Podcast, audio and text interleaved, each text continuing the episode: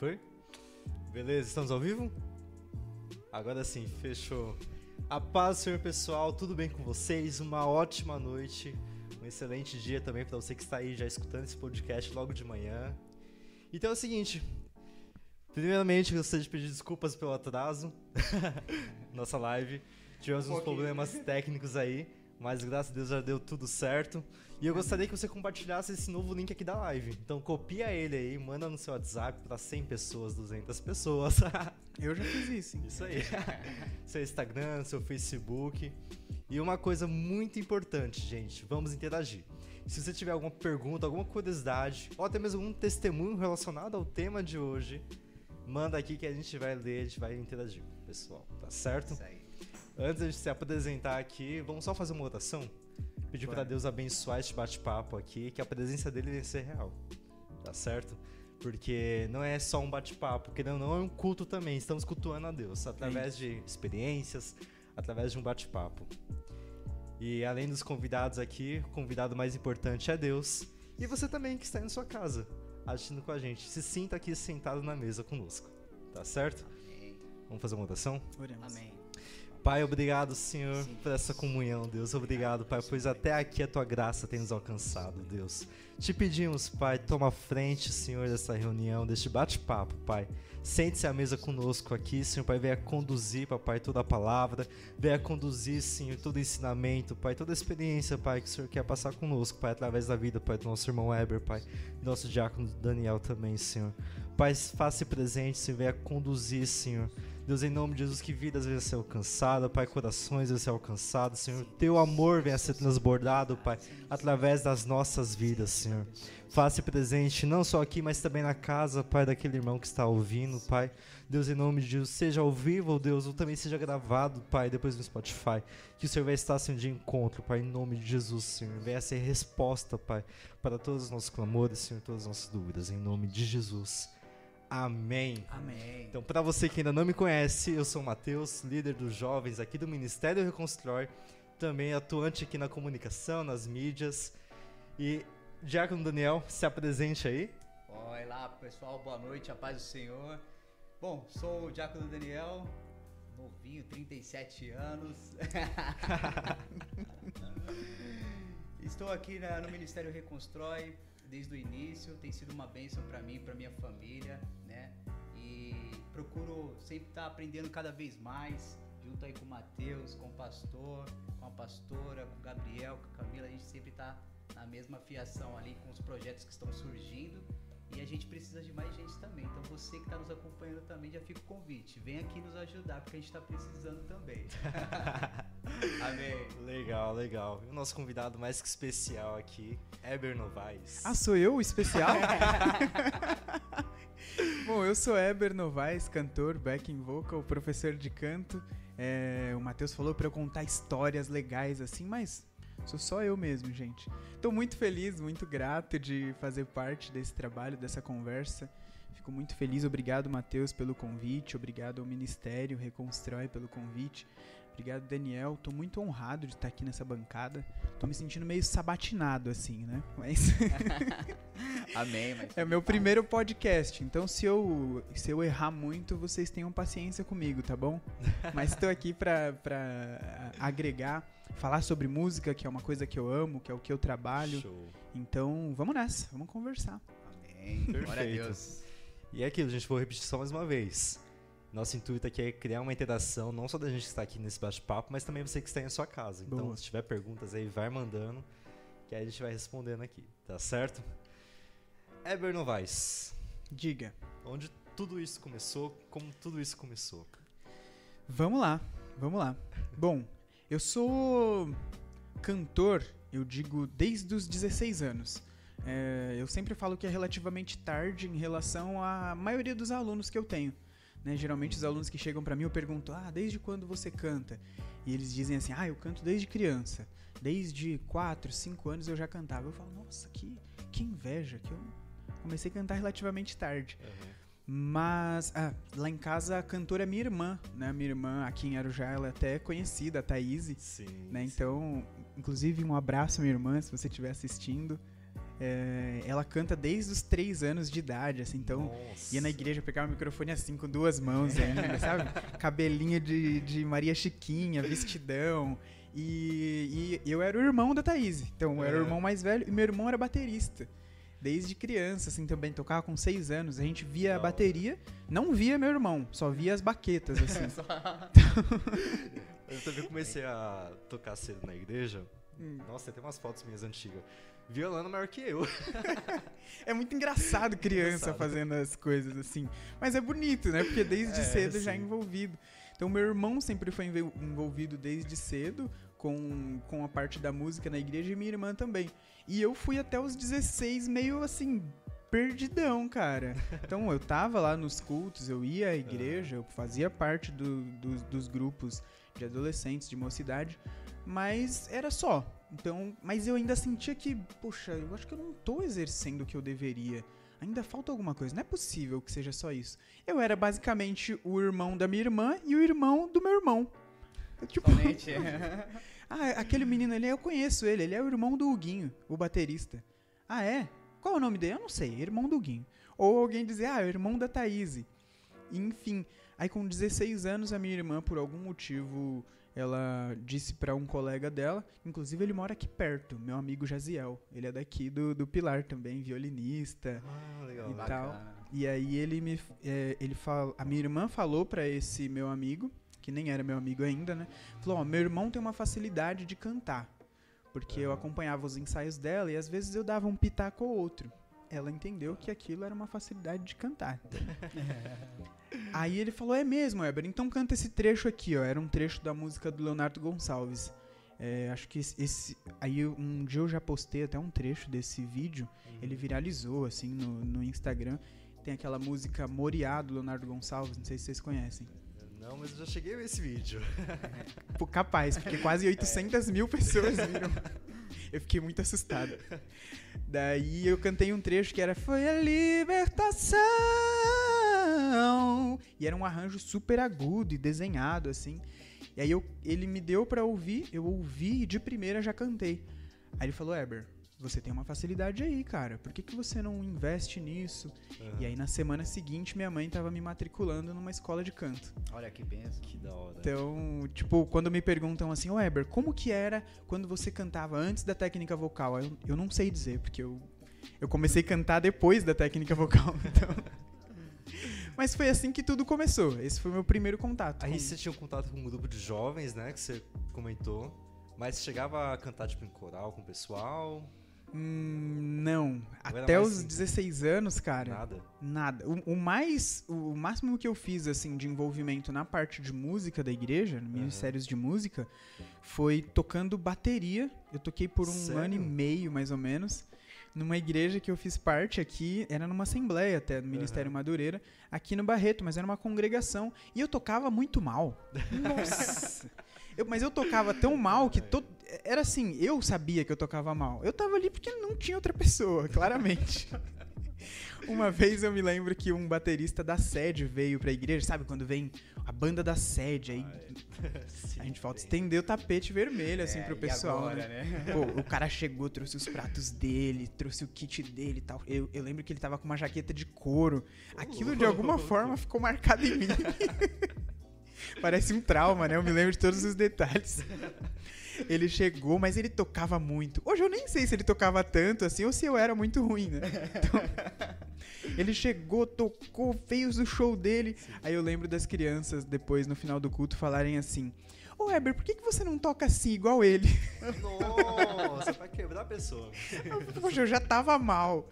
Ali eu falei, nossa, eu devo ser ruim mesmo. Então, até os 16 anos, essa foi a maior experiência que eu tinha tido com música. Só depois disso que aí eu comecei a trabalhar mais. Meu primeiro grupo na igreja foi um grupo de adolescentes da Assembleia do Belém, aqui em Arujá. Ah, legal. Mas já, já é com isso aí em curso, já estudando e tal. Você teve o apoio do, da sua mãe, assim, dos seus irmãos pra, no começo ali? Do... Cara, não fosse isso, eu, eu não estaria aqui falando com vocês hoje sobre as minhas experiências. Porque quando eu falei pra minha mãe, mãe, é, dá pra gente se matricular numa, numa escola de, de música, de canto, tem, tem condições? Aí a minha mãe pensou, ela balançou, porque a gente realmente não tinha condições, assim, de falar, filho, vai lá que a mãe paga. Eu, eu, eu sei que ela não tinha essa condição. Mas ela olhou para os dois lados, avaliou que no futuro isso poderia cobrar, né? Ou ela poderia estar tá iniciando uma coisa legal. Penso eu, né? Esses dias a gente teve essa conversa. Aí ela tava falando sobre isso. Mas eu tive total respaldo. Tipo, num dia eu falei, no final dessa semana, a minha mãe já tava comigo lá. Eu lembro de eu ter ido direto de um trabalho que eu tinha. Eu fazia. Eu era ambulante. Eu vendia tapioca Sério? na rua. É, eu trabalhei Olha por. Aí, trabalhei por cinco anos como camelô. Eu tinha um, um ponto. Eu trabalhava com uma família que vendia tapioca em São Paulo. E aí eu lembro que eu encontrei minha mãe na escola. A escola ficava no Belenzinho, é, que é a sede do, da igreja do Belém, né? A escola ficava nas dependências da igreja. E aí eu encontrei com a minha mãe lá, que ela veio de casa, e eu fui do trabalho. Com 16 anos eu trabalhava, então. É... comecei. É bom, é na verdade, eu comecei a trabalhar com 9 anos, né? Mas. É... aí eu encontrei minha mãe lá, ela já tava com todos os documentos e tal. Eu me lembro da roupa que eu vestia, o óculos que eu usava, o cabelo que eu tava. Então, As coisas marca, né? Marca, marca. marca. Foi um dia marca. realmente marcante. Eu não tinha ideia de que aquilo seria tão sério. Né? Eu sempre falo isso. Quando eu comecei a estudar canto, não é porque eu queria me tornar um cantor profissional. Longe de mim. Né? Eu, eu, eu não tive tantas referências. Não tive tantas referências assim. Eu sou de um, de um bairro periférico de uma cidade muito pequena. Então eu conheço hoje, em 2021, eu conheço poucas pessoas entre os meus que são músicos ou cantores profissionais. Há 15 anos atrás, é, eu não conhecia ninguém. 15 anos atrás eu não conhecia. A gente vê hoje, assim, né, algumas pessoas que estão começando também, que são, assim, de, de comunidades, que às vezes têm esse, essa vontade de, de ir à frente, fazer, se aperfeiçoar, Sim. mas às vezes não tem condição, né? Uhum. Tem condição, os pais não têm, mas aí tá um exemplo, né? O apoio da, da família. Cara, da faz mãe, toda a diferença. Pai, né? Pra poder a gente, o filho ali tá seguindo uma, uma carreira, né? Toda a diferença. A prova de que isso realmente faz a diferença, o respaldo entre seus pais, família, amigos, é que eu tenho alunos hoje que, que me dizem, puxa, eu queria ter estudado mais cedo. Mas eu até falei para um e outro, mas falaram, mas, mas para quê? Ah, não precisa. Mas por que você não investe em outra coisa? Ah, mas é pagar para aprender a cantar. Então, uma palavra que a gente fala para alguém de apoio pode fazer Verdade. muita diferença. Eu não sei se o pessoal entende assim quando a gente fala assim, deixa isso pra lá, meu, não esquenta a cabeça com isso. Isso pode. Cara, quantos ministérios não começaram? Nem começaram. Sabe? Quantas quantas palavras você não poderia ter falado só assim, ó. Mano, vai que vai dar bom. Só isso. Alguém te fala do sonho? Mano, vai fundo. Só isso. Deixa o que o resto da pessoa faz. Então, se minha mãe não tivesse, se minha mãe tivesse falado no dia que eu falei para ela, mãe, eu queria fazer aula de canto. Se minha mãe falasse assim, filho, isso é bobagem. Hoje eu não estaria aqui. É, isso, isso, é, isso é, faz a diferença. É uma palavra é, ali de incentivo, de apoio. Total. E às vezes a gente lidar com umas palavras ali que acabam é, destruindo sonhos, né? Na verdade, e, e, objetivos na vida de algumas pessoas, né? Totalmente. Então fica a dica, né, para as pessoas aí, né? De você dar um incentivo, de você estar tá apoiando. É um projeto, pô, vamos lá, vamos abraçar esse projeto aqui porque ele é meu irmão. Dá uma moral, você não né? precisa, você não precisa nem acreditar Exatamente. tanto assim, cara. É só a pessoa acredita. É. Quando a pessoa acredita, você dá uma palavra de incentivo, é só o que a pessoa precisa. É, porque às vezes a gente, a gente não precisa ter a mesma convicção que a pessoa tem. Pô, você tem sonhos, você tem sonhos. Se você me falar dos seus sonhos, eu não conheço vocês tão a fundo para acreditar tão firmemente nos seus sonhos. Mas o mínimo que eu posso fazer é incentivar, né? Sim. Isso funciona. Eu vou dar o play na minha live aqui, hein? vai lá, vai lá. Se quiser colocar o arroba aí do seu Instagram, qual que é? Vamos divulgar ah, aqui o pessoal também. Arroba Eber Novaes. Mandar aqui o pessoal, quem quiser seguir depois aí, dá uma olhada. no ar aqui também. Arroba Eber Novaes. Isso, Novais, com Novais. IS no, no final. No final. Perfeito. Isso aí. Iniciou aí? Tamo aqui, ó. Fechou? Tamo ao vivo. Aê, legal. Cumprimentem a galera. Salve, Show, galera. Tamo galera. ao vivo aqui, hein? Bacana. Quando você começou nos estudos, isso, você já tinha alguma perspectiva de futuro? Você pensava que um dia isso ia dar certo, você ia viver da música? Ou era um hobby mesmo? Cara, a minha, a minha intenção principal, e isso sempre foi muito claro pra mim, é que eu queria fazer bem feito o que eu ia fazer na igreja. Então, a minha ideia era servir com qualidade. Então aí você já não tá mais tocando bateria. Já não tava mais bateria. Já tava da bateria. Porque eu era muito ruim. Então, era ruim como baterista, eu já pensei, ou eu vou ter que me qualificar muito pra ser um bom baterista, ou eu vou naquilo que pelo menos já parece que eu tô no caminho aqui. Me falaram assim, Eber, você tem facilidade pra cantar. Opa, abracei isso? Abracei, agarrei. Abracei isso aqui. Ninguém nunca tinha falado pra mim, Eber, você parece que tem facilidade aí de tocar bateria, né? porque claramente eu não tinha. então, a minha intenção principal sempre foi servir com excelência na igreja em que eu fazia parte. Então, eu ia solar no, no grupo dos adolescentes. é, ah, mas é só uma música, cara, não importa. Eu ia ficar um tempão ensaiando a música. Eu ia fazer quantos ensaios fossem necessários. Eu ia pra casa, eu pegava exercício nas aulas de canto, eu vocalizava.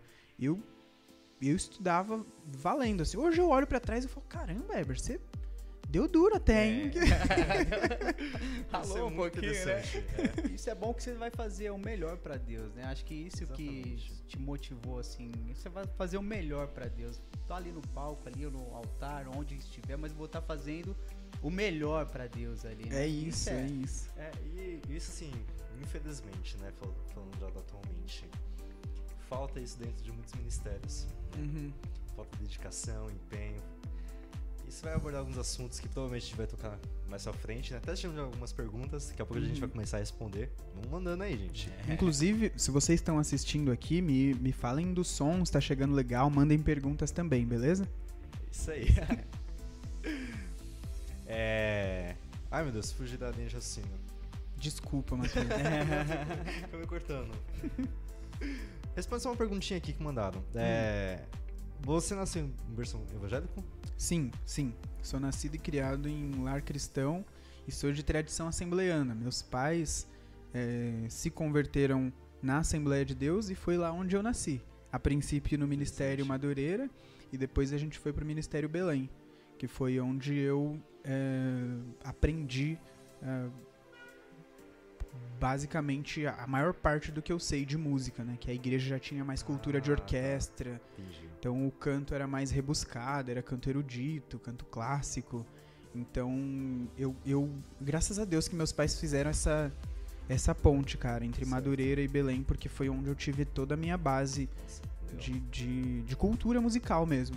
Então sim, nasci em berço evangélico. Ah, bacana. Nessas orquestras assim, é, mexia muito com você quando você via aquela galera Cara, eu toda? sempre fui apaixonado por, por harmonização. Eu ouvia, eu lembro que eu ouvia o, o coral da igreja, minha igreja tinha coral, né? Certo. Então, cinco vozes, era soprano, contralto, tenor, barítono, baixo. Quando eu ouvia as vozes cantando junto, assim, eu falava, ah, mas isso é mágico, isso daqui é maravilhoso, cara, como que faz isso? Eu não sabia o que era abertura de vozes, o que era harmonização, eu não tinha contato com isso. Mas eu já ouvia e falava, isso aí é interessante, isso aí é legal. Então eu cresci com essa influência. Isso com certeza faz, faz parte, tá na minha veia Sim, ainda, sim. né? Isso permeou muito da minha busca por, pela qualidade na música. Ah, bacana. Retomando aqui, acabei de lembrar. Sinto muita falta dentro dos ministérios atualmente. É justamente essa busca por conhecimento. Uhum. né? Tem muita gente que toca naquele assunto, pô, é pra Deus, tem que fazer com excelência, né? E realmente, a gente tem que fazer com excelência pra Deus, mas muitos ainda pensam, já tem uma voz bonita, pra que fazer uma aula de canto? É isso daí, cara, é um isso é um problema muito sério que eu trabalho duro pra desconstruir essa mente. É, Quando me falaram que eu tinha facilidade, eu tinha dois caminhos. Eber, você tem facilidade de cantar. Eu, poxa, que legal. Eu podia dizer, então eu não preciso estudar. Porque é uma conclusão que você pode tirar, se você Sim. já tem isso na mente. Mas é o contrário. Eu penso que quando alguém te fala, você tem facilidade nisso, você tem que pensar, então é nisso aqui que eu preciso me dedicar. Sim. Porque é isso aqui que eu Ou eu vou, vou me- investir nisso é aqui. nisso né? aqui que eu vou investir. É. Exatamente. Então eu acho que o, o caminho é o oposto. É, eu gosto sempre de tratar o equilíbrio, né? Tem gente que vai falar assim, não, não, o importante é ter a técnica. E aí o resto é, é resto. Né? Negócio de, de unção, de consagrar, de chamado, de talento, isso daí não, não importa. Eu não acredito nisso. Mas eu também não acredito que tudo é, é, é espiritual, tudo é unção, tudo Deus é proverá. tudo é Deus proverá, né? Deixa tudo com Deus. Não, não acredito que seja por aí. É porque até aqueles que Deus escolhe, ele também exige que a gente busque aperfeiçoar. Né? Eu gosto daquela parábola dos talentos, né? Aquele que recebeu cinco talentos, que multiplicou, aquele que recebeu um só e enterrou. Então, compete a nós fazer com que o nosso talento melhore, seja melhorado, seja aprimorado, ou ficar parado, né? Na, na, na mesmice ou, com perdão da palavra, na mediocridade. Porque você pode ser uma pessoa com uma facilidade e nunca sair do mesmo lugar. Aí sua pessoa, o pai volta e fala assim, ó, peraí, e o talento que eu te dei, cara? O que, que você fez com ele? Ah, tá aqui, o mesmo talento, igualzinho, um talento. E aí? E não, aí? é? não multiplicou? Não granjeou? Você não fez nada? E muitas pessoas se encontram nisso, assim, né? Acho que nessa situação. Tem um talento, às vezes, e ela não, não faz nada com esse talento. É, é o suficiente, né? É o suficiente. Pra trazer a, a conversa pra um para um exemplo mais claro assim, eu não sei quantos aqui gostam de futebol, eu gosto muito de futebol, sobretudo futebol europeu. É, Então, a gente tem dois exemplos de jogadores. Matheus não vai saber que é Bom, gente, não é minha praia. Você sabe quem é Lionel Messi, Matheus? Já conheço, já ouvi falar. Olha, já ouvi falar, cara. Não, esse eu sei, mas, gente, futebol não é minha praia. Não Vou é. dar dois exemplos aqui que eu sei que a audiência vai saber. Lionel Messi e Cristiano Ronaldo. Sim, sim. Tá? Dois exemplos. A gente tem o exemplo Lionel Messi, que é genialidade. Com certeza, boa parte do que o Messi faz, ele já tem aquilo desde sempre. Sim. Que o cara tem facilidade.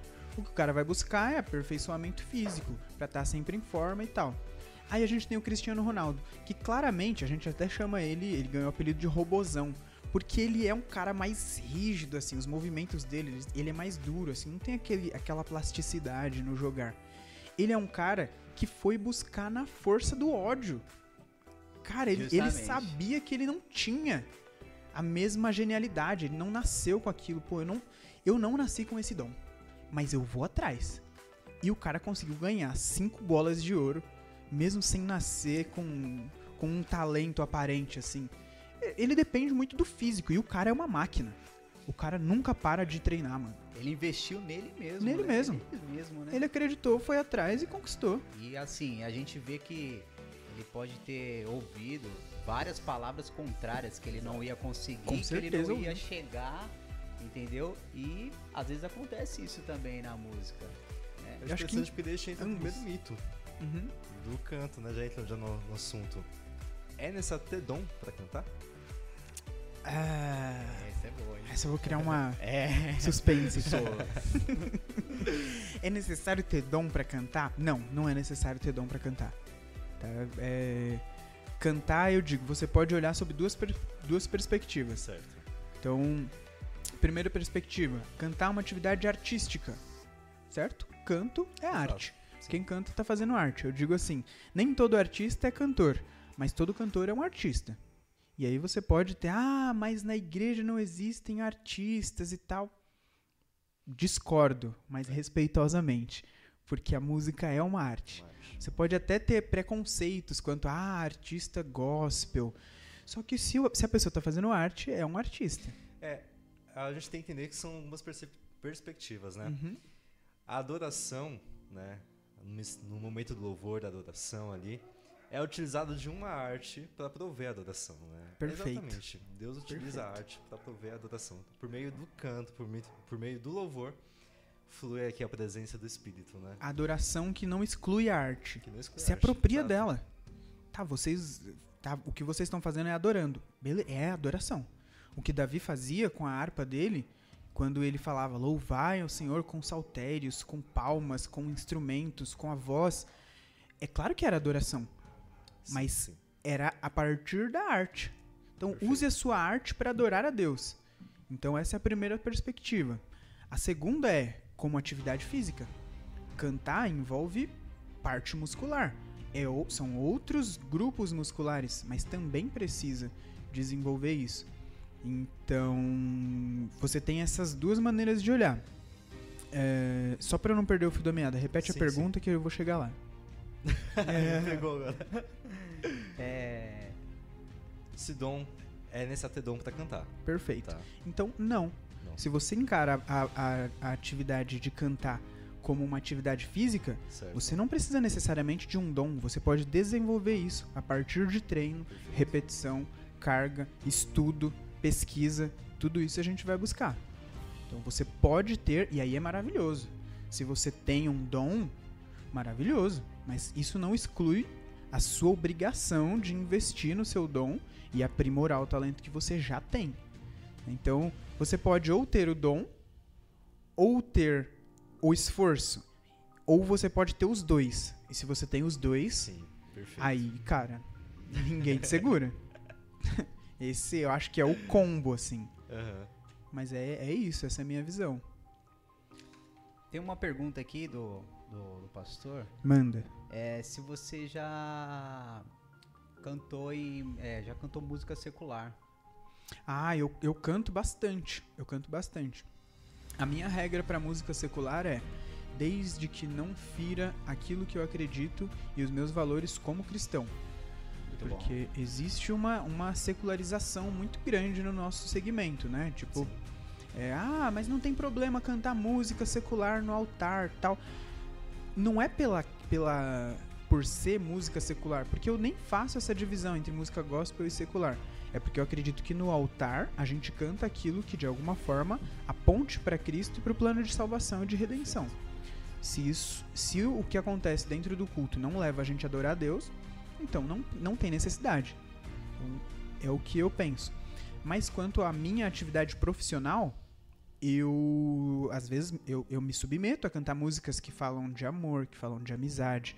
Por exemplo, no final de semana agora, em que eu cantei em duas cerimônias de casamento. Eu cantei uma música que falava é, A amizade é tudo. É, é se dar. Não, pera. Ah, é se dar sem receber nada em troca dessa união. É ter alguém para contar na indecisão. Essa é a letra da música. Essa música não é gospel, Aham. mas essa música fala de amizade. E eu cantei enquanto entravam os padrinhos do casamento. Então os padrinhos entravam e eu cantava sobre a amizade.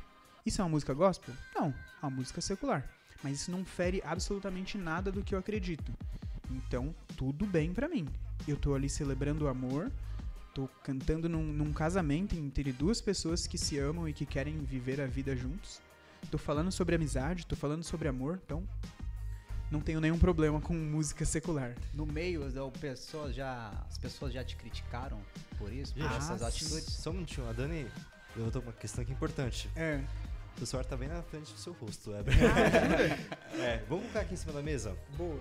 Perfeito. isso. Melhorou? Saiu agora? Vamos ver aqui. Tá bom aí, produção? Legal, Bom, obrigado, esse é meu Dani. rosto, É, galera. Um abraço, Dani, também. Não é grande Quem coisa, sabe um mas- dia você também esteja com a gente, né? Começar a fazer o convite Olha, já, né? É, já é. boa, Lançou ao boa. vivo pra ficar ruim de responder não, né? Gente, quem não sabe, a Dani é a esposa do Weber, tá?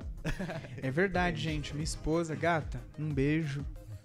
Um beijo pra você. Ela tá aqui do lado, né? Eu, eu moro aqui do lado, gente, bem pertinho. Então, deixei ela em casa. Mas não posso deixar de mencionar também que eu conheci a Daniela enquanto estudava canto. Poxa, conheci a Daniele Boa. quando eu tinha 16 anos. Ela já tinha 17, tá? Que aí eu já entrego a idade dela. Olha aí. E foi quando a gente se conheceu. E, e, pô, quando eu estudei, quando eu comecei a estudar, a Daniele já tava na associação há três anos. Então, se eu estudei dois anos de canto erudito, ela estudou cinco. Então, eu falo que ela que devia ser a professora, assim. Porque quando eu cheguei, ela já tava lá. Tipo, ela, ela é a pessoa que pode falar assim: quando eu cheguei aqui, tudo isso aqui era mato. é a Dani. vocês fizeram projetos juntos já? Projetos em que sentido? É, cantar fora, algum projeto de música mesmo para fora, em outros países, em algum lugar? Ah, já. O nosso trabalho já levou a gente a lugares muito, muito distantes, assim. É, uma vez eu recebi uma profecia. É, eu recebi uma profecia. Pastor Fábio Felipe. Ele provavelmente não tá assistindo. Hoje ele mora nos Estados Unidos e ele é pastor lá. Mas eu lembro que ele foi pregar uma vez num culto de jovens, num sábado na igreja em que eu fazia parte, aqui em Arujá. E ele me chamou pelo nome mesmo sem me conhecer. Nossa. Eu sou, Mateus deve saber que eu sou muito crítico quanto a, a, a dons espirituais sim, e tal, sim. então eu sou muito é. na minha, assim. E aí ele, ele me chamou no meio da pregação falou: Eber. Eu não conheço ninguém que, que com o nome de Eber. Então eu acho já muito complicado alguém chegar. No, se alguém chegar numa igreja e chamar assim, tem algum Pedro aqui? Provavelmente Pedro tem. É, é, Entendeu? Ah, tem algum Mateus? Provavelmente tem. tem. Mas quando alguém fala assim, Eber, aí eu.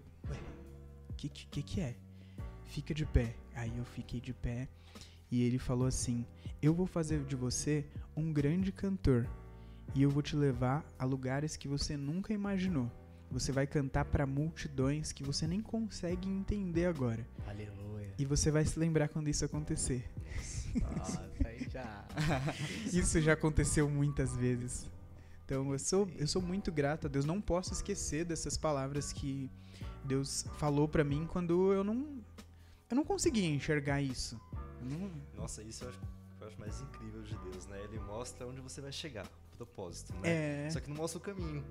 Ele não mostra. assim. É verdade. Nossa, é incrível. Pois é. é então, quando eu vi, quando eu vi multidões assim à minha frente, uhum. eu já eu me lembrava na hora. Até hoje, quando acontece, eu me lembro na hora. Caramba, Deus, Deus falou que isso ia, ia acontecer. Então eu cantei na marcha para Jesus por três vezes, né, sem, tendo uma vez cantado no palco principal e a, a, a a vista que a gente tem olhando do palco para a multidão ou do trilho para quem está na rua, assim, é uma coisa absurda de grande, assim. A gente está já no segundo ano de, de pandemia, né? Mas uhum. antes disso, a gente era, era comum a gente ver grandes concentrações, né? Pô, Marcha para Jesus tem 5, 6 milhões de pessoas. Era uma coisa que você não conseguia enxergar o fim. E eu me via no, em cima do, do trio elétrico, assim, cantando, eu falava, que, que eu tô fazendo aqui, mano? Olha de onde eu é, vim. A quantidade de gente que tem aqui. Olha a quantidade de gente. Com certeza, muita gente que tava ali gostaria de que estava sendo ministrado pelo que a gente estava cantando, gostaria de estar tá em cima ministrando sim, a vida sim. das outras pessoas também. O curioso é que eu nunca nem sonhei com isso. Isso é bacana. Eu, porque eu... às vezes tem pessoas que é, têm essa é, vontade de estar tá ali, às vezes por um caminho até que errado, né? Então aquela vontade que é obsessão, é, status, né? É, esses dias me perguntaram assim, no, já vou falar sobre os lugares que a, que a música me levou, ah, viu? Beleza, então, beleza. esses dias me perguntaram assim, é, Eber, eu tô começando agora meu ministério e eu queria saber como que eu faço para ganhar mais visibilidade. Aí eu respondi assim, eu respondi sendo é, gentil, né? Eu tentei ser gentil, assim, mas eu disse, bom, se a primeira coisa que você imagina no início do seu ministério é visibilidade, então eu acho que você pode repensar. Porque não é sobre visibilidade. O evangelho não é sobre você. O evangelho é sobre o outro. O evangelho é sobre fazer o outro visível. É sobre, é sobre compartilhar. Não é sobre chamar para si. Não é sobre juntar. Olha só o quanto eu sou bom. Essa não tem que ser a imagem. Olha só o quanto eu chamo a atenção quando eu falo de Jesus. Não, não. Jesus é quem é o centro da mensagem, Sim, não sou eu. Não é eu. Justamente. É, isso entra até na, na última live, o último podcast que fizemos. A respeito do estilo de vida cristã. Os nossos atos, na verdade, ele tem que sempre engrandecer o nome de Deus. É só. Exatamente. É só isso. Tudo quanto façais, quer comais, quer bebais, façai tudo para a glória de Deus. Glória de Deus. Então, e, e, isso fala sobre excelência, né? É. Então, por mais que a gente queira é, dividir as coisas em dualidade, né? De dom, esforço, técnica, unção. Tudo que eu for fazer, eu tenho que fazer com qualidade.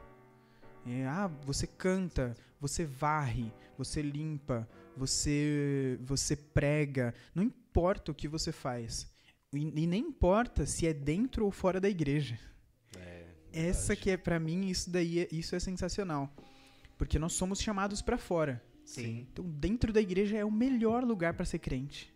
Nossa, É mais fácil? é, dentro da igreja, entre os seus, mas a gente é convidado a ser, a ser é, o povo de Deus no mundo.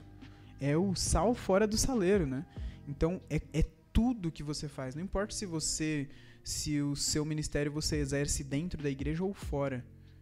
Não importa, a hora que você tiver, porque as nossas atitudes pregam. Exato. As nossas atitudes apresentam uma mensagem Seja onde for, tudo né? comunica. E o que, que a gente está comunicando, né? Então eu, eu penso muito sobre isso, né? Sobre a qualidade do que a gente faz, sobre a excelência do que faz dentro ou fora da igreja. Posso voltar agora para a pergunta que eu não esqueci. Manda aí, manda aí. Eu fui para a África por três, três vezes é, cantar. E, e- e acredite, eu fui para a África Aham. para exercer o meu trabalho, o meu ministério, cantar para pessoas sobre Jesus, cuidar de pessoas, levar esperança para as pessoas, e eu e, e, e eu fui assim no cumprimento da minha função, do meu trabalho. Então, eu fui pago para fazer isso. isso é muito estranho assim, porque as pessoas geralmente pagam para viajar. Verdade. Realmente. Então eu saí três vezes do Brasil e, e eu recebi pra fazer isso. Então, ah, Eber foi pago pra falar de Jesus. Não, não. Não, fui pago pra fazer o meu trabalho. Falar de Jesus não é o meu trabalho. Falar de Jesus é minha vocação. Falar de Jesus é, meu ministério. Isso aí. Então, isso, isso é uma confusão clara, assim, né? Então, mas eu fui é, longe demais, cara. Quando eu me via sobrevoando o mar por sete horas, sem acabar o mar, eu falei, nossa, é longe mesmo, né? Deus falou que era longe, mas eu pensei assim, pô, no norte do Brasil? Pô, o norte é longe. Duas, três horinhas ali, Duas, três né? horinhas eu chego, mas nove horas de viagem pra chegar na África do Sul, depois mais três horas pra chegar em Angola, depois de Angola ir pra Moçambique, de Moçambique volta pra Angola e volta pro Brasil e volta pra África de novo. Então, é só Deus que faz essas coisas, cara. Só Deus. Tem uma pergunta aqui também da, da Débora. É, se você já cantou com alguma celebridade. Ah, eu já cantei com muitas celebridades.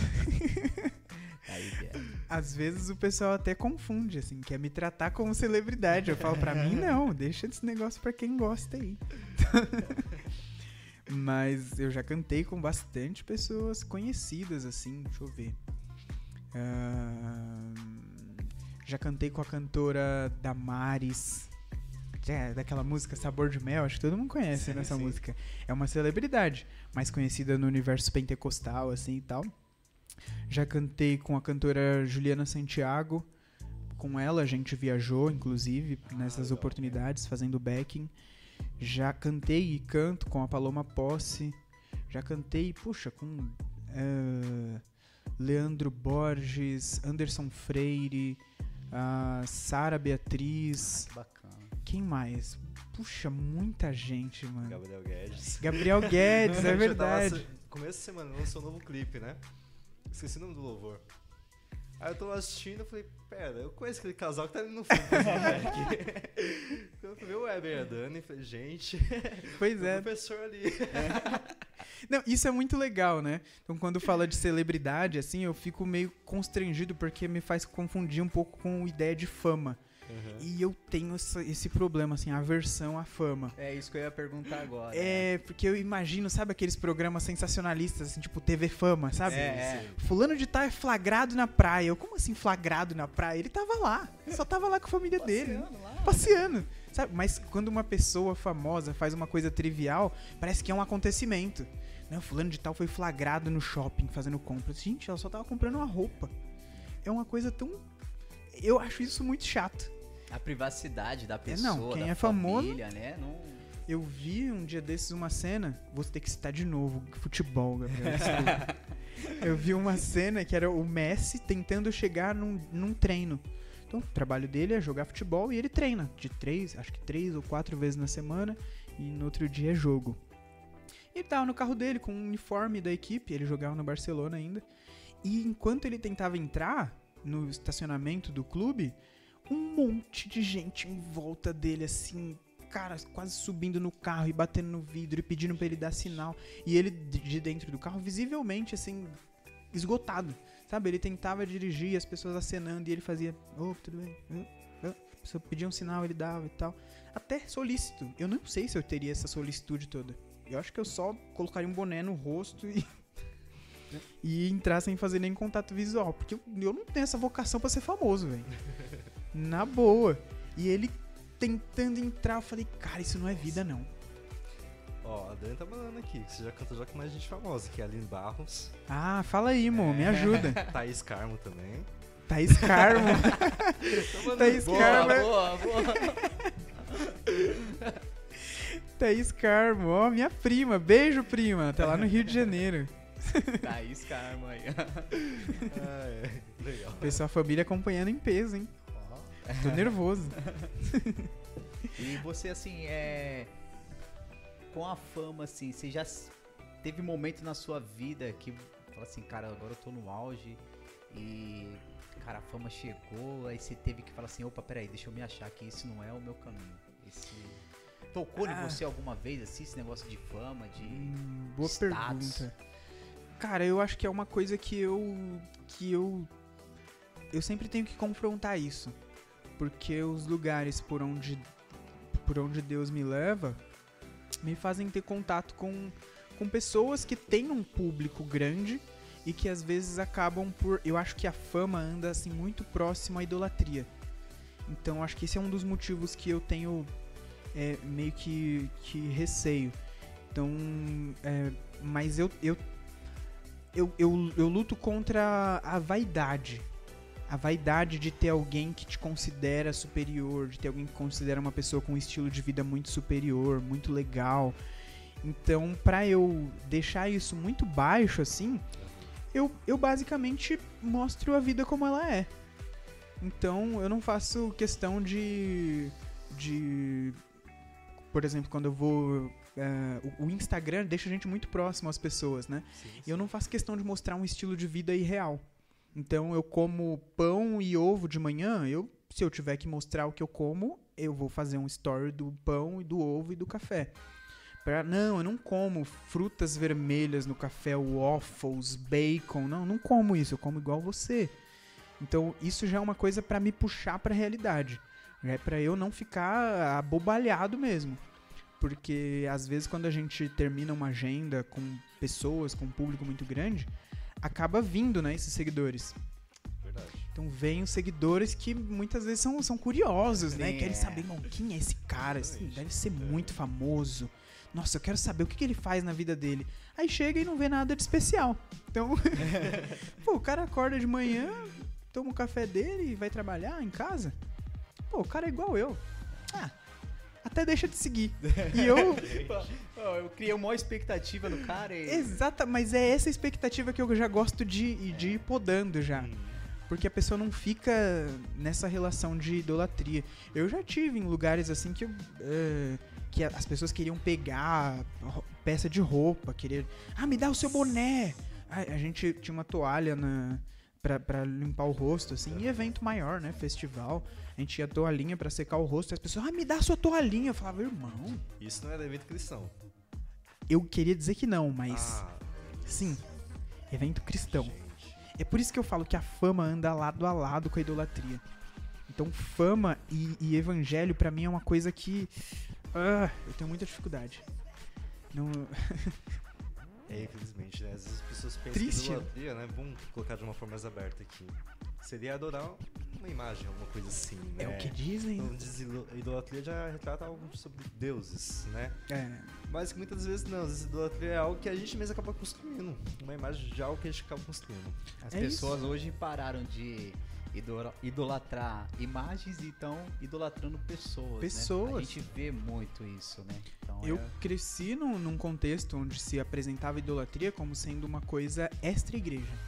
Né? Ah, o mundo lá fora idolatra. Ah, porque as o, outras religiões constroem estátuas, ídolos de adoração. Ah, porque o povo de Israel, quando Moisés subiu o monte, construiu um bezerro. Né? E aí eles adoraram. Idolatria. É sinônimo de estátuas, objetos, né? Mas a gente faz isso muito, gente. Então fica aqui já essa, essa advertência. Não idolatra o seu, sua referência, não, gente. Faz essas coisas, não tá? A pessoa que você. Eu sempre falo isso. Pensa aí na sua maior referência de ministério, uma pessoa que você tem uma real admiração. E eu nem vejo problema em você ter uma Sim. admiração. Sim. Poxa, é, um cantor, uma cantora, um pregador, uma pregadora, um ministro, um missionário, cara, tem a sua admiração, tenha referências.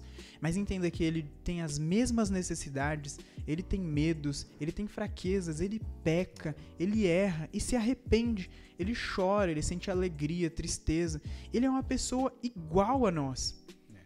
Eu gosto de passar muito isso, porque hoje eu tenho é, algumas pessoas me conhecem, porque eu ando com outras pessoas que são mais famosas. É mas pode ser, e isso é uma remota possibilidade, que amanhã eu tenha um público muito maior.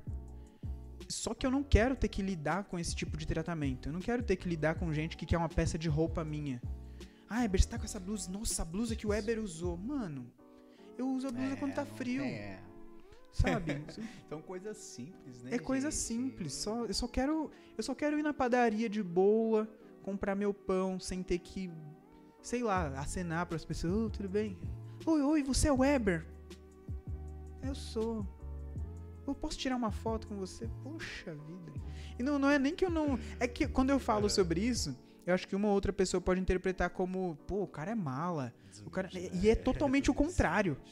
É tipo, para de me tratar como diferente. Só me trata como igual.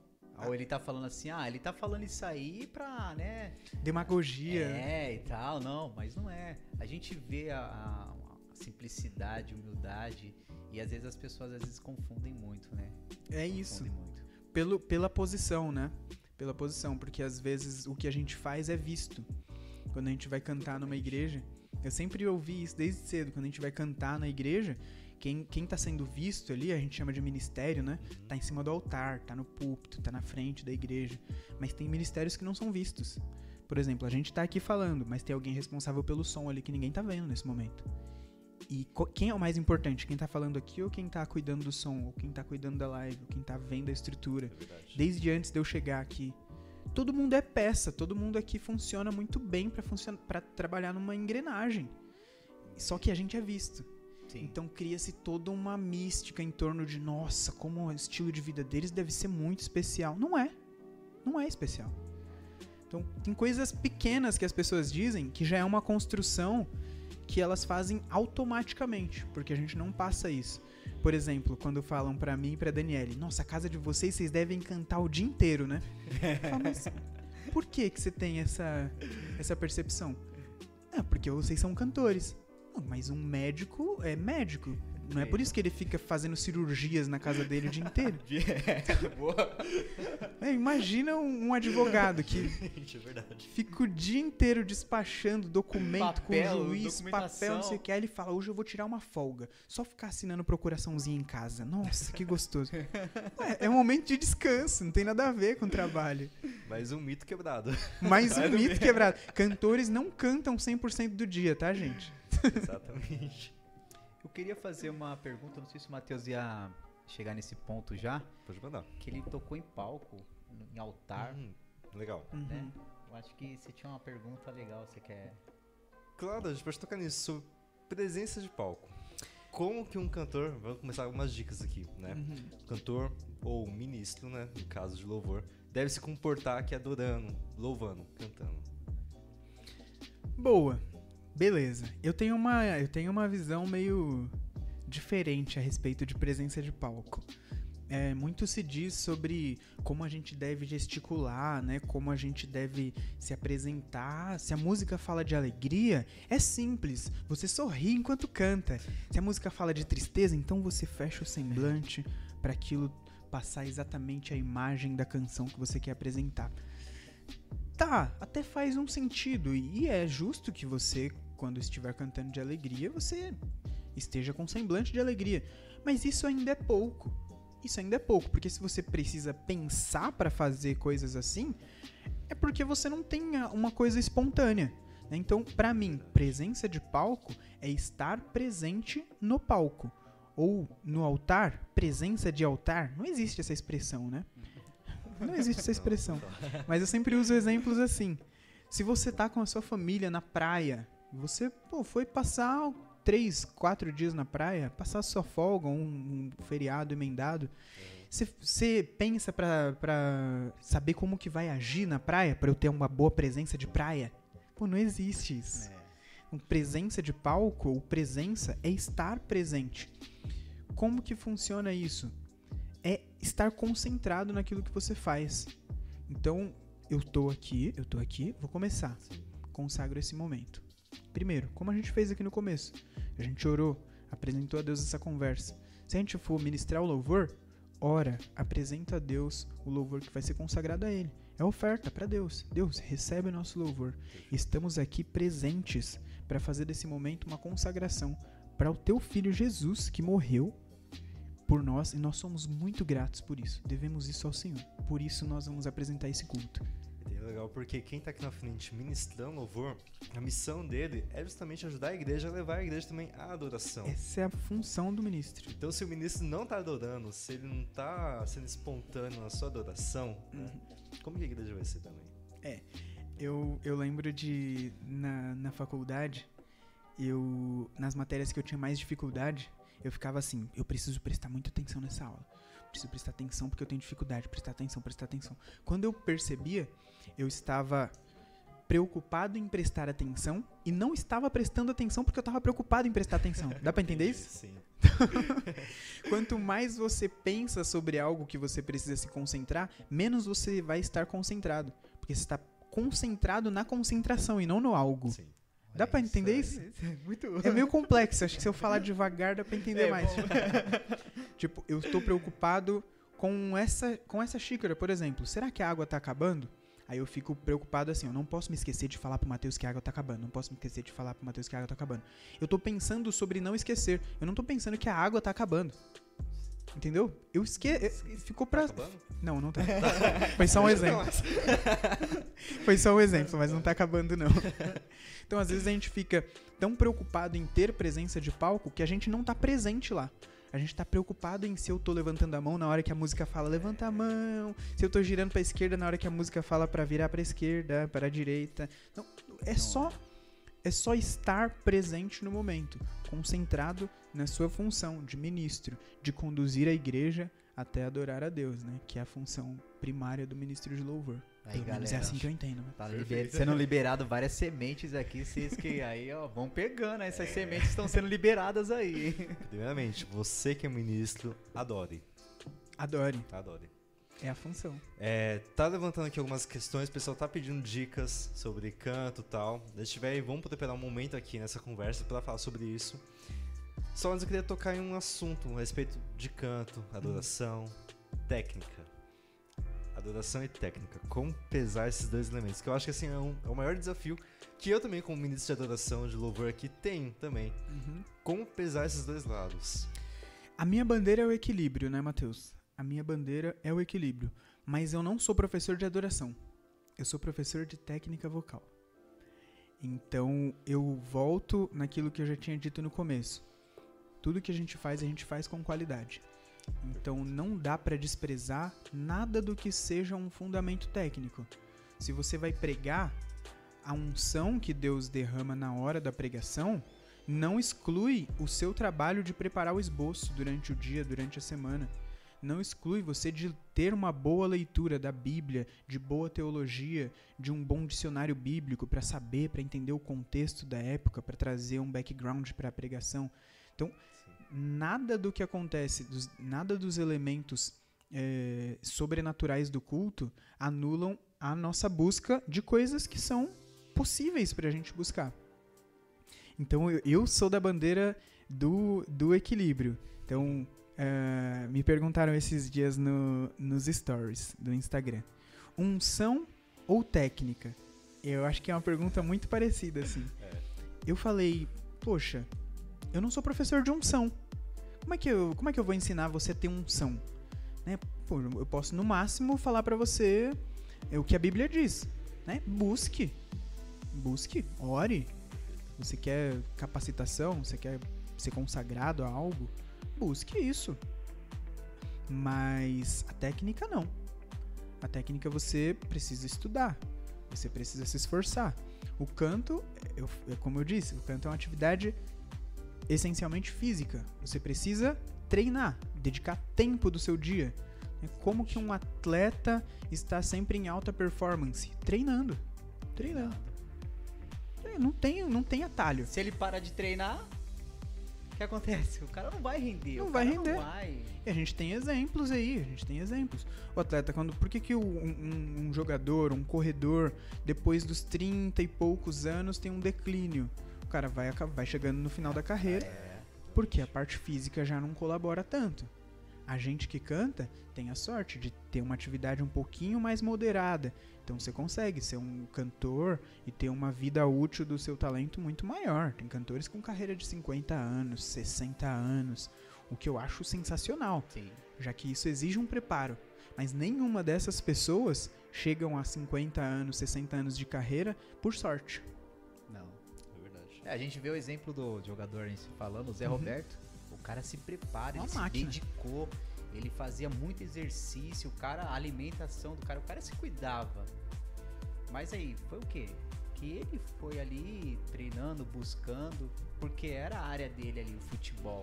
Então É ele isso. rendeu até muito ali no futebol ali ainda. Exatamente. Eu acho que o legal é a gente entender que uma coisa não exclui a outra. A, a técnica não exclui a unção, nem a unção a técnica. Porque se você olhar lá a exposição em Levítico, por exemplo, que é o, o livro que, que você pode achar até meio chato, assim, né? Porque é uma série de coisas, de orientações para o sacerdote, para o levita, para quem tem que fazer o que, como fazer, né? As cortinas que vão ter no, no, no tabernáculo, qual a cor, qual o fio que amarra, como que faz o sacrifício. Então, existe a unção do sacerdote? Existe. Existe a consagração de cada um de- dos levitas? Existe.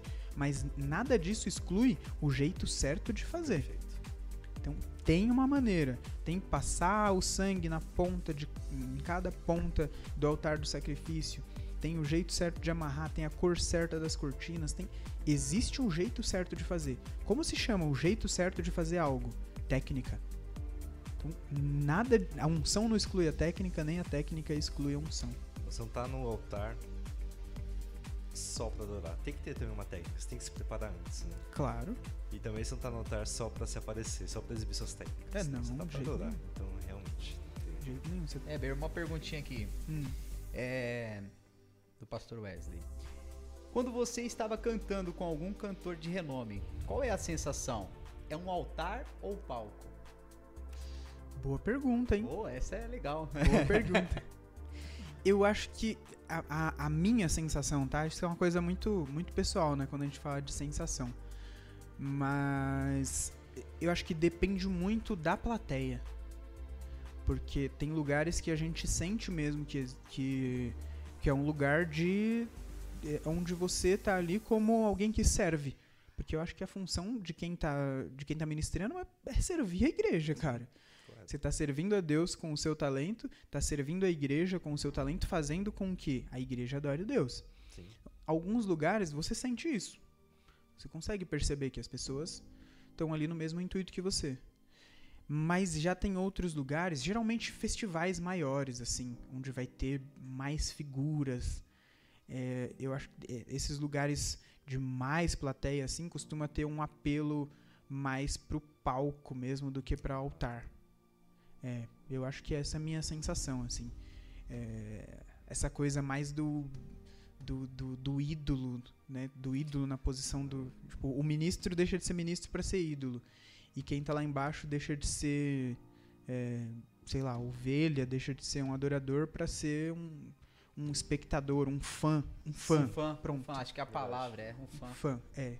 E fã é diminutivo de, de fanático, né, cara? É, É horrível. fã fanático. Eu, eu não gosto e eu, eu sempre eu sempre respondo assim quando alguém fala, pô, o, o- eu falo isso, cara, com eu falo isso com muita com muita humildade, gente, de coração.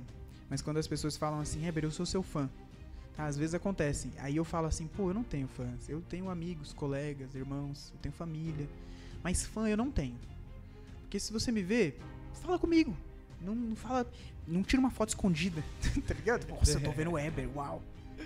Porque eu, é, eu, eu- porque eu tenho essa dificuldade. Então eu acho que depende muito do ambiente. E depende muito também do contato do artista que a gente acompanha para com essa audiência, né? Tem, tem pessoas que prezam pelo contato mais próximo com essa identidade de, mano, estamos aqui fazendo trabalho, exercendo nosso ministério, mas a gente é correria. E já tem uma galera que realmente tá num outro lifestyle que, que prefere dizer que, pô, eu sou diferenciado. Tô é uma num outro patamar. você, tipo, ter alguém como referência, né? E querer estar do lado da pessoa pra aprender mais, né? Sugar um pouco mais de conhecimento, Sim. né? Outra coisa, realmente, exercer esse papel de fã. Daí, É, mas assim, tem lugares que, se você for um pouco mais mala, dá pra surfar uma onda de rockstar. vai que vai. Não, Cara, dá vai. pra você Se meter um deixa óculos levar. escuro, boné na cara e falar: caramba, eu sou brabo mesmo. Porque tem uma galera que trata você igual um um popstar. Você jura que é o Justin Timberlake. Você fala: caramba, eu sou famoso mesmo. Mas nessa hora aí eu nem passo perto, assim. Tem, tem lugares que a gente vai e as- depois, depois da apresentação é, fica uma galera mais à frente no, no palco porque de repente foi, porque, porque conhece a gente, porque queria falar com a gente, né, e tal, e eu respeito muito isso. Mas tem uma galera também que, que quer ficar perto, assim, pra ficar, nossa, tô aqui Nossa. perto da galera. Tô perto do Heber aqui, cara. É, eu, eu, eu dentro de mim falo, nossa, grande coisa. porque, porque às vezes o meu humor tá assim, nossa, beleza, e eu, eu tô morrendo de fome. Tá ligado? Tipo, é só isso. É só isso. eu não quero comer o lanchinho, cara. é, é. Aí às vezes eu espero essa galera dar uma baixada na emoção, assim, aí eu fico off, fico mais lá fora e depois eu volto e tal. Então, graças a Deus hoje é menos, assim. Hoje a gente acompanha a Paloma Posse no ministério e ela tem feito um trabalho muito bonito, inclusive acabou de lançar a música dela Sem Condenação, não sei se vocês já eu assistiram. acompanho ela também. Paloma Posse é sensacional. E ela sempre foi backing vocal também. A gente já dividiu algumas experiências em estrada, assim, cantando em casamentos, Legal. gravando em estúdio. E eu tô acompanhando esse momento em que ela tá se destacando mais, indo à frente, ministrando nas igrejas, eh, assumindo um compromisso que antes ela eh, só assumia, assim, como backing vocal.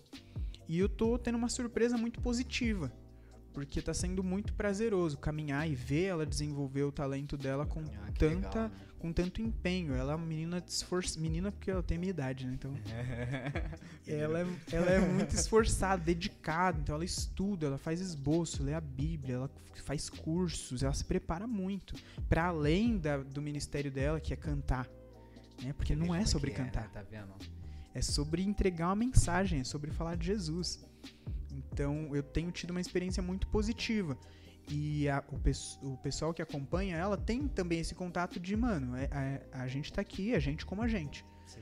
Então é, a gente, é, ela não nutre, nem o pessoal da banda também não nutre essas relações de, de, de fanatismo, assim. Então, tô falando de graça aqui da, da Paloma e falando bem, tá? Beijo, Paloma, se você estiver ouvindo. Eu, vi- eu vejo que você trabalha muito nessa quebrada de expectativa das pessoas na sua vida. É frequente isso? Você trabalha mesmo isso? Eu trabalho isso primeiro em mim. Primeiro em mim. E, e depois nas pessoas. Eu tenho muito medo de me tornar uma pessoa ah, arrogante e vaidosa. Tenho muito medo. É, eu acho que a, a vaidade eu li uma vez no, na obra de. Puxa vida, eu queria tanto lembrar o nome do escritor.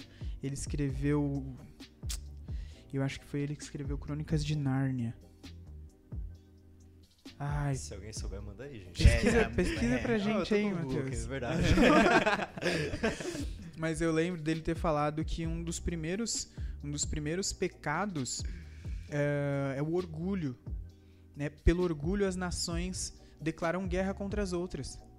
Por orgulho, um homem quer sobrepor o outro, dizendo eu sou maior. Né? Qual foi o sentimento que Le Lewis, C.S. Lewis, obrigado, gente. Isso, perfeito. Então, Pronto. Aí.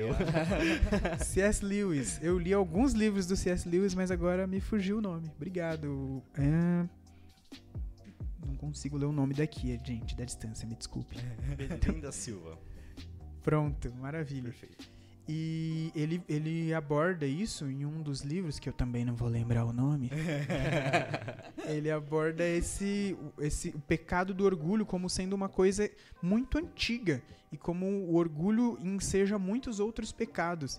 Por exemplo, eh, Lúcifer foi repelido do céu porque ele quis fazer um trono acima do, do próprio Deus.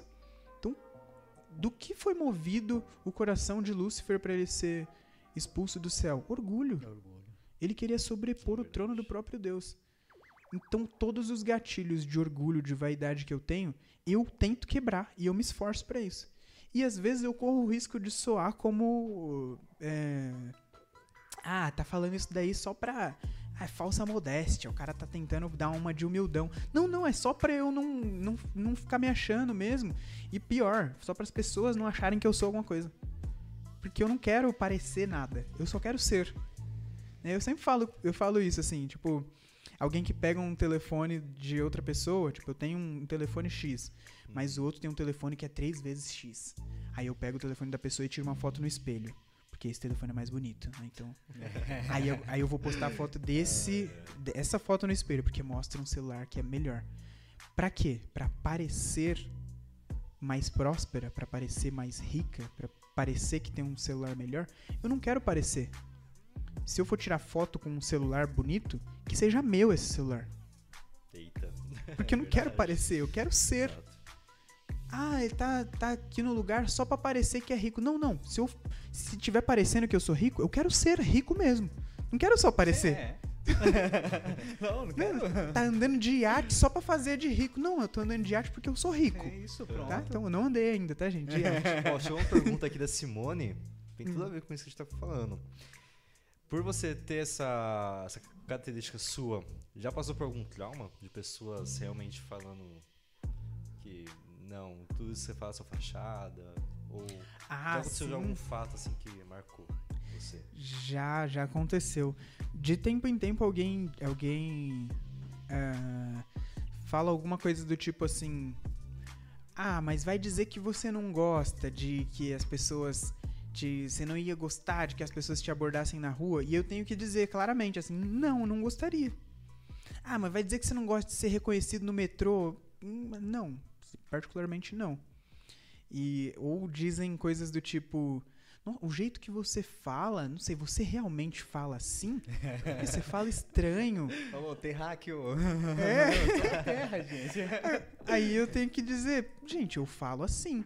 Ah, sei lá, é porque você parece ser muito calma, como se você estivesse fazendo um personagem. Então, não, eu não tô fazendo um personagem, eu sou assim mesmo. Então, eu fico nervoso também às vezes. Por exemplo, quando alguém me pergunta se eu, tô, se eu realmente falo assim ou não. Né? Mas eu me controlo bem e. Mas, é. Eu acho que, primeiramente, é uma coisa muito particular minha mesmo.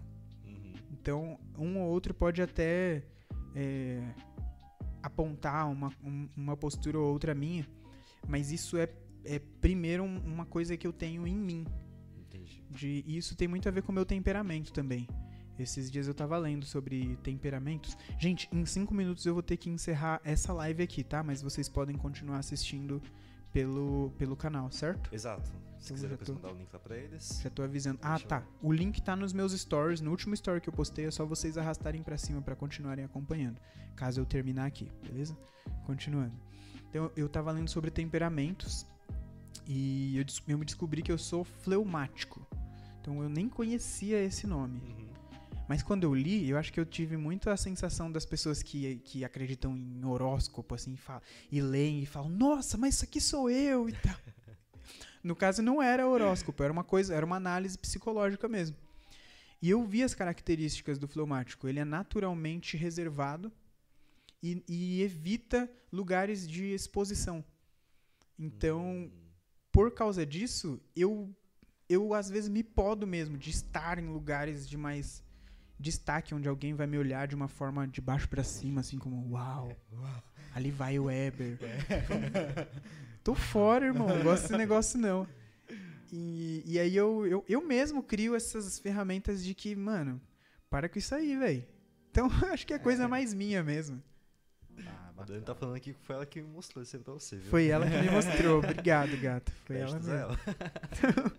Mas cada característica que eu lia, mano, era eu, era eu. Então, eu não vou lembrar agora de todos os pontos, mas esse me chamou muita atenção. Tipo, falou assim, é, é relativamente criativo, mas não gosta de se apresentar como se assim fosse. Então, não gosta de do- do- dos louros. Olha só como eu sou uma pessoa criativa. Olha só como eu sou espontâneo. Hum, como eu falo bem. Eu sou ótimo no que eu faço. Não, não é comigo. Então, quando me... Eu até falo sempre isso aparecer é o ônus de cantar. Então, se eu, se eu pudesse cantar sem ser visto, se eu pudesse estar aqui falando com vocês com essa câmera virada pra parede, assim, ó, gente, pra mim tava perfeito. Porque a expectativa que as pessoas têm quando falam agora vamos ouvir o Weber cantando. Nossa! Já me coloca numa posição muito desconfortável.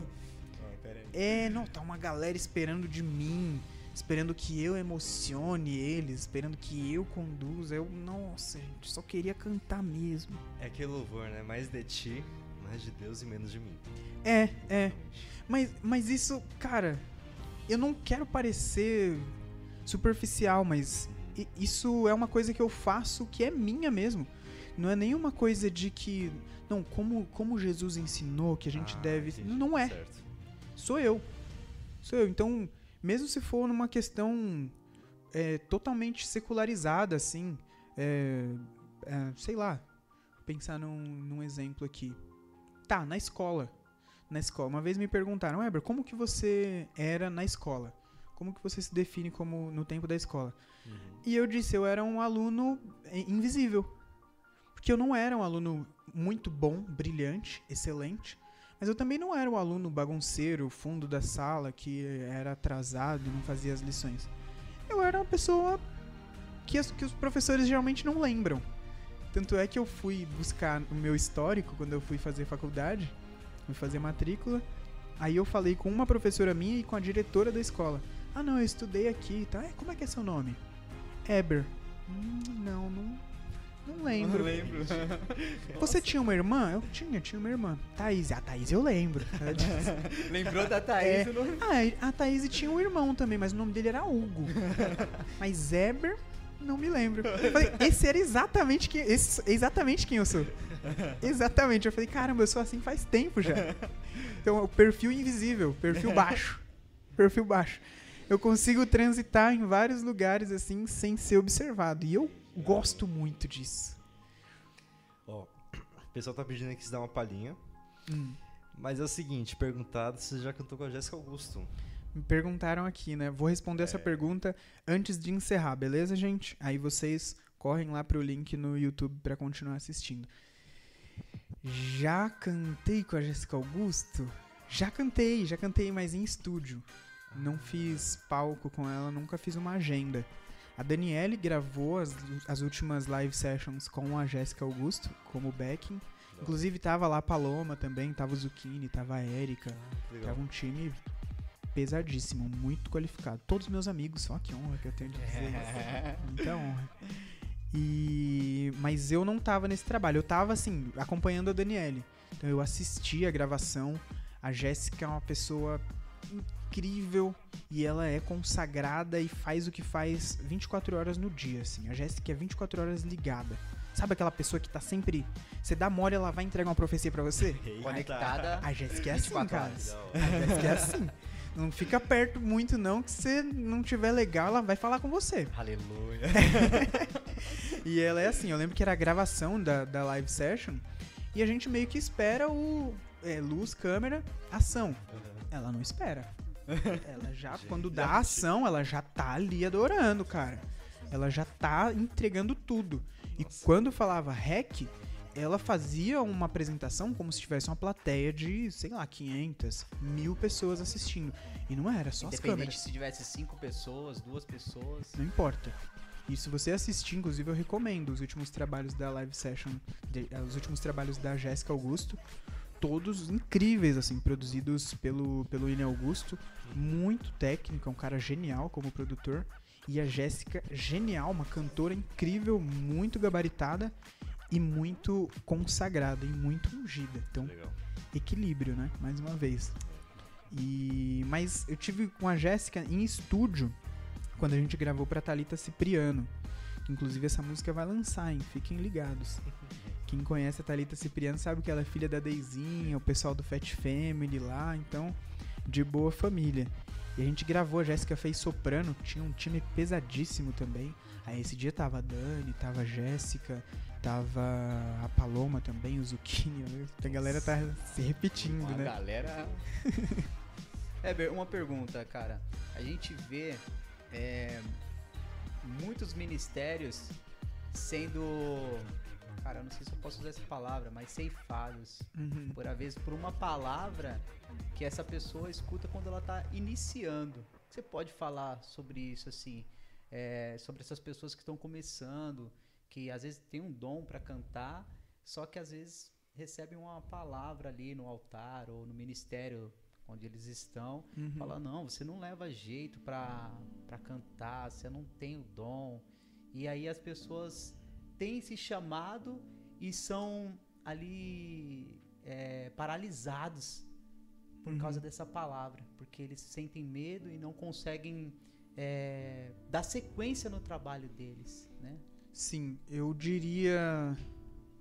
Eu acho que eu diria primeiramente para as pessoas que para as pessoas que não encorajam. Primeira palavra eu falaria para essas pessoas que estão em volta. Não recuse uma palavra de, de ânimo. Não, não perca a oportunidade de incentivar alguém que esteja no começo da trajetória. A sua palavra pode influenciar muito as decisões que essa pessoa precisa fazer dali para frente. né? eu, eu tomo a minha história como, como referência, por assim dizer. Mas se me dissessem, Eber, deixa esse negócio de música pra lá, eu provavelmente teria deixado. Porque eu tinha poucos motivos pra acreditar. Entendi. Se eu tivesse vindo até hoje e falado, não, não, não, pode ficar tranquila, mãe.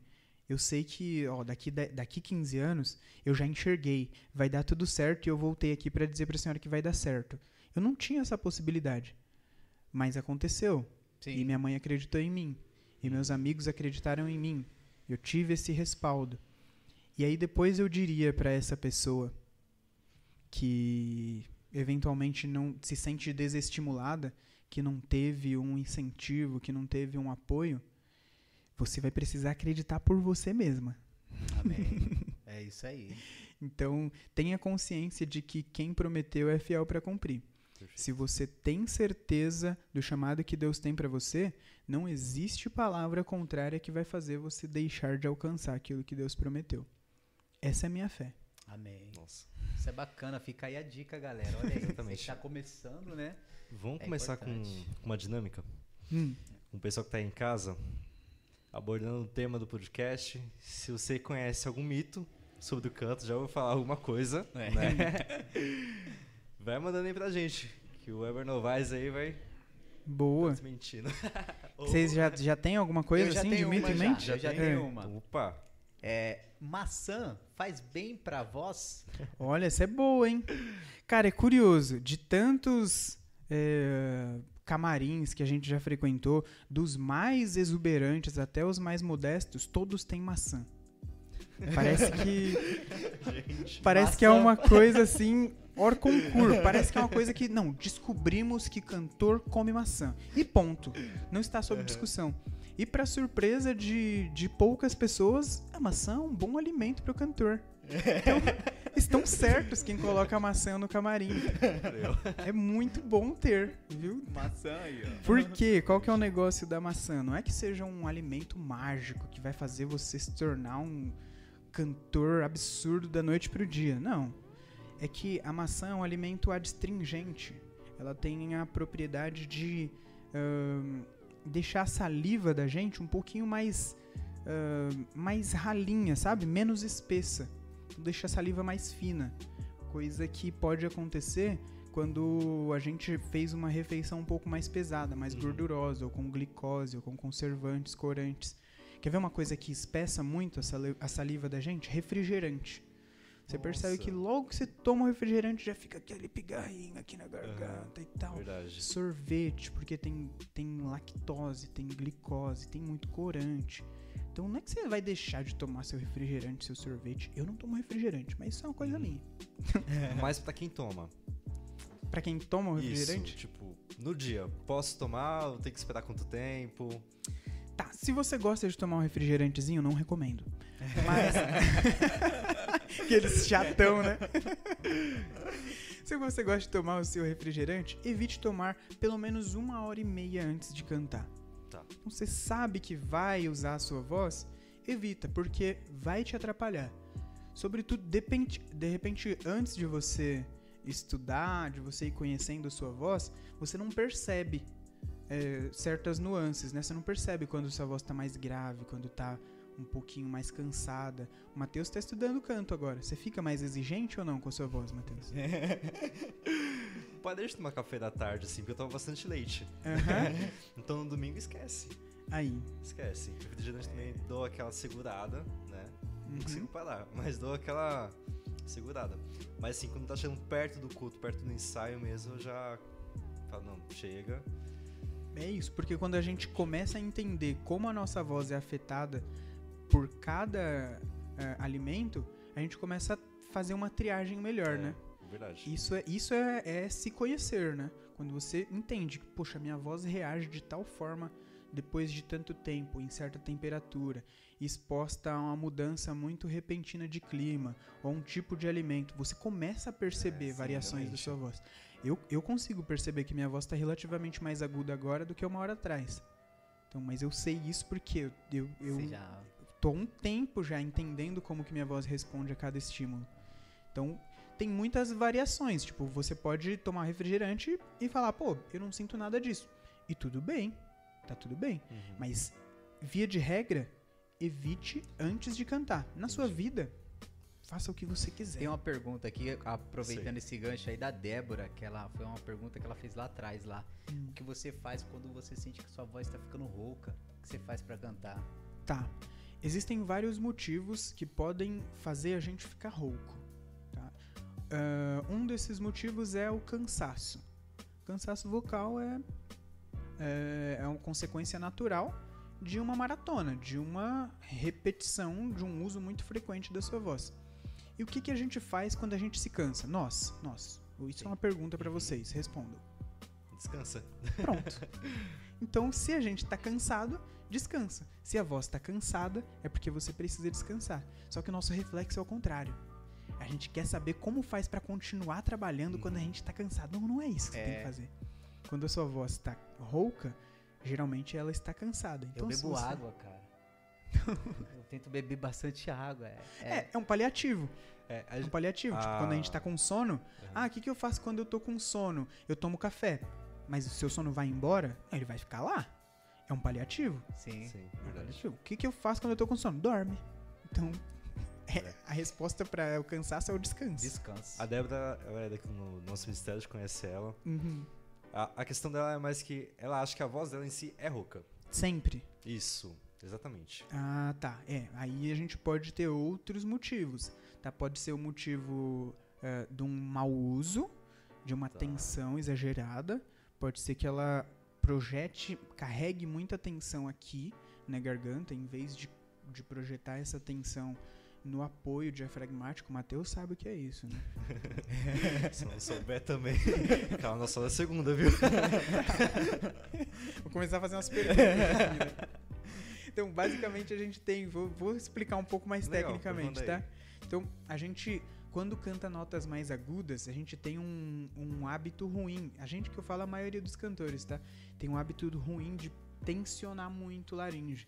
Então a gente tá cantando uma nota ah, mas quando vai subindo, ah, ah, isso vai ficando cada vez mais tenso. Desculpa se eu gritei no ouvido de vocês agora. Só que o movimento tem que ser o contrário.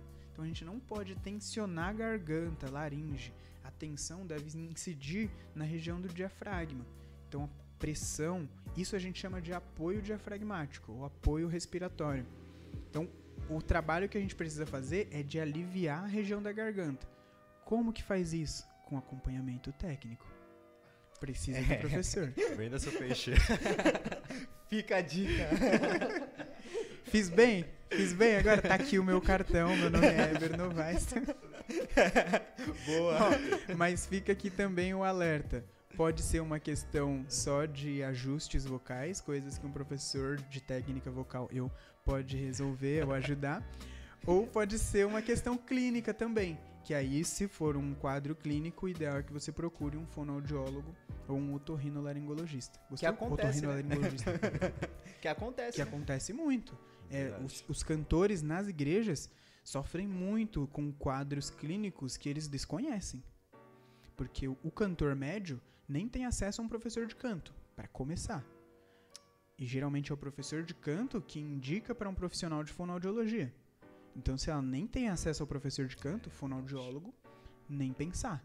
E aí a gente tem cantores de igreja com carreira de dois anos, de cinco anos. Porque não teve um acompanhamento. E isso eu falo com muita tristeza. Porque são, são pessoas que podem servir por muitos e muitos anos no ministério, mas que às vezes, por não ter um acompanhamento, acabam tendo o ministério encerrado muito cedo. Ou acabam fazendo aquilo de uma forma é, inferior ao que podia apresentar caso tivesse um acompanhamento. Acontece do cara falar assim, ah, não, isso não é nada, não. E deixar, e Muito. deixar. Acon- acontece muito mais do que eu gostaria que acontecesse. É, eu, eu falo isso até de cantores profissionais, mano. Nossa. É, é, lógico que, nesse, nesse caso eu não vou citar nomes, Não, eu só sim. cito nomes quando for falar coisas boas, né? É, é, assim, é admirável porque o cara às vezes identifica isso Uhum. dele. E as- com um período de, de tempo que ele poderia estar tratando isso. É, mas o que que acontece? Quando, quando a pessoa é, é um cantor profissional e tem as suas rendas, ou a sua renda advinda daquilo, o cara não se vê no direito de parar pra se cuidar. Tipo, É o cara tá em carreira, tá em turnê e, sei lá, o cara é backing vocal de um cantor sertanejo. Tá? E, eu- e eu tô já levando para o, pra o meio secular mesmo. Sim, sim. O cantor sertanejo, em dias normais, se a gente tira a pandemia do, do jogo, né? É 25, 30 agenda no mês, meu amigo. Muita coisa. Sabe que o cara cantar em 30 palcos diferentes num mês é um show por dia. Quando Uma que o cara descansa? É uma maratona. E aí o cara fala, pô, mas se eu não for trabalhar, eu não ganho meu dinheiro. Se eu não ganho meu dinheiro, eu não pago as contas. Então eu não tenho nem o direito de parar. Quando é que eu vou cuidar da minha voz? Ou, É, o ou a gente traz pro nosso meio, o cantor de igreja, a pessoa que tá servindo no ministério. Pelo menos todo domingo eu canto. E aí ela vai no fonoaudiólogo e durante o tratamento o fono fala assim, ou a fono fala, você vai ter que ficar três meses sem cantar. Ah, não posso. Não posso porque eu tô, eu tô servindo lá na minha igreja. E isso é uma questão que a pessoa precisa saber tratar com ela e com a liderança. E a liderança também precisa ter essa, essa sensibilidade, Sim. né? Porque se a pessoa falar, eu tô tratando um problema, ela tá tratando um problema. Exatamente. Então eu vou ter que ficar afastada por um tempo porque eu tô cuidando da minha voz. Porque daqui três meses eu ainda quero ter voz. Sim. Porque daqui um ano eu ainda quero ter essa mesma voz. Daqui 5 anos, 10 daqui anos. 10 anos eu 15. ainda quero servir aqui nesse ministério. Agora, se eu ficar aqui nos próximos meses que a, que a, a profissional, a médica falou pra que eu cuidasse de mim, eu ficar aqui cantando, pode ser que daqui três meses eu já não tenha mais a voz que eu tinha antes. Uhum. Então, é saúde. Saúde é, é prioridade. Gente, pode continuar mandando os mitos que você já ouviu sobre o canto. Vamos tirar mais uma dúvida aqui. Hum. É mito fazer gargarejo com romã?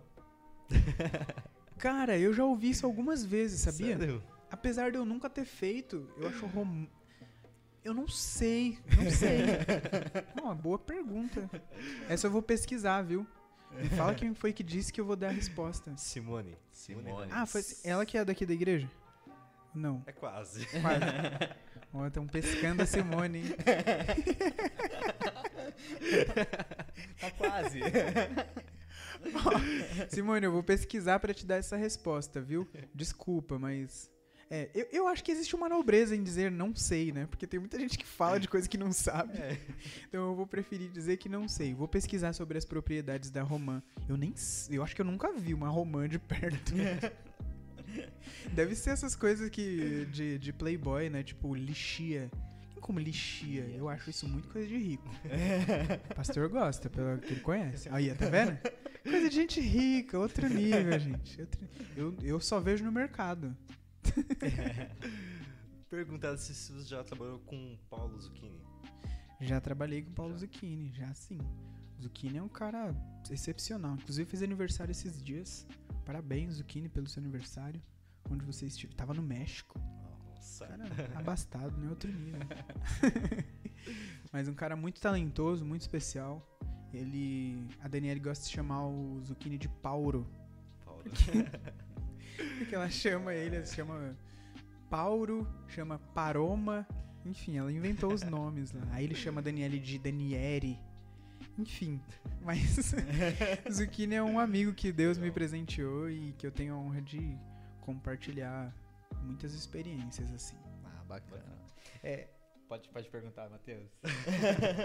Vamos, vamos junto. Continuando os mitos aqui e tal, Hum. uma dúvida que o pessoal de casa pode ter a respeito de aquecimento e desaquecimento. Qual é a Boa. importância?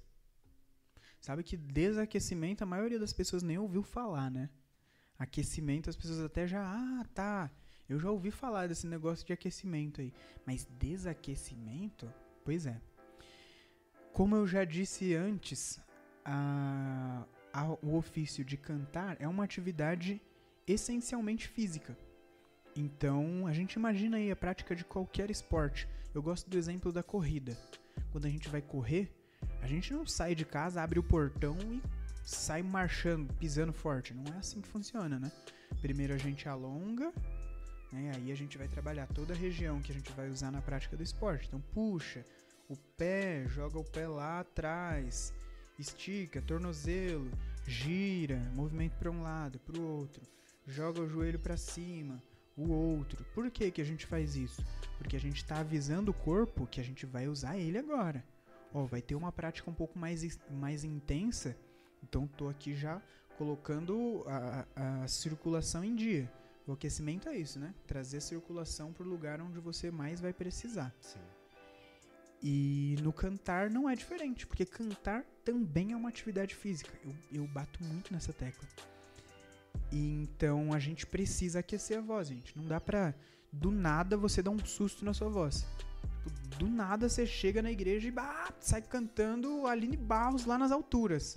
Não existe. Você precisa de um aquecimento. E todo aquecimento vocal pressupõe vibração e alteração de tonalidade. Como que eu gosto de fazer? Começo num tom mais grave Uhum. e vou aumentando para um tom intermediário, depois um tom mais agudo. Faço isso em Z. Em V. Que são vibrações mais sutis, né? Aí eu mudo pro TR. As pessoas costumam fazer esse TR já de cara, né? Vou, vou aquecer minha voz. Mas aí fazem como se fosse uma britadeira.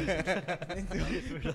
Até assusta. o vizinho assim. até ligaram alguma coisa aí Gente, o do que tá aí. acontecendo? Uma batedeira, uma britadeira. Tem obra na rua hoje? Ué, a Sabesp Isso só aí, pode. mano? O que que Matheus tá fazendo ali, meu? Nossa aula é 10 horas da manhã. Gente, só dá eu gritando aqui em casa.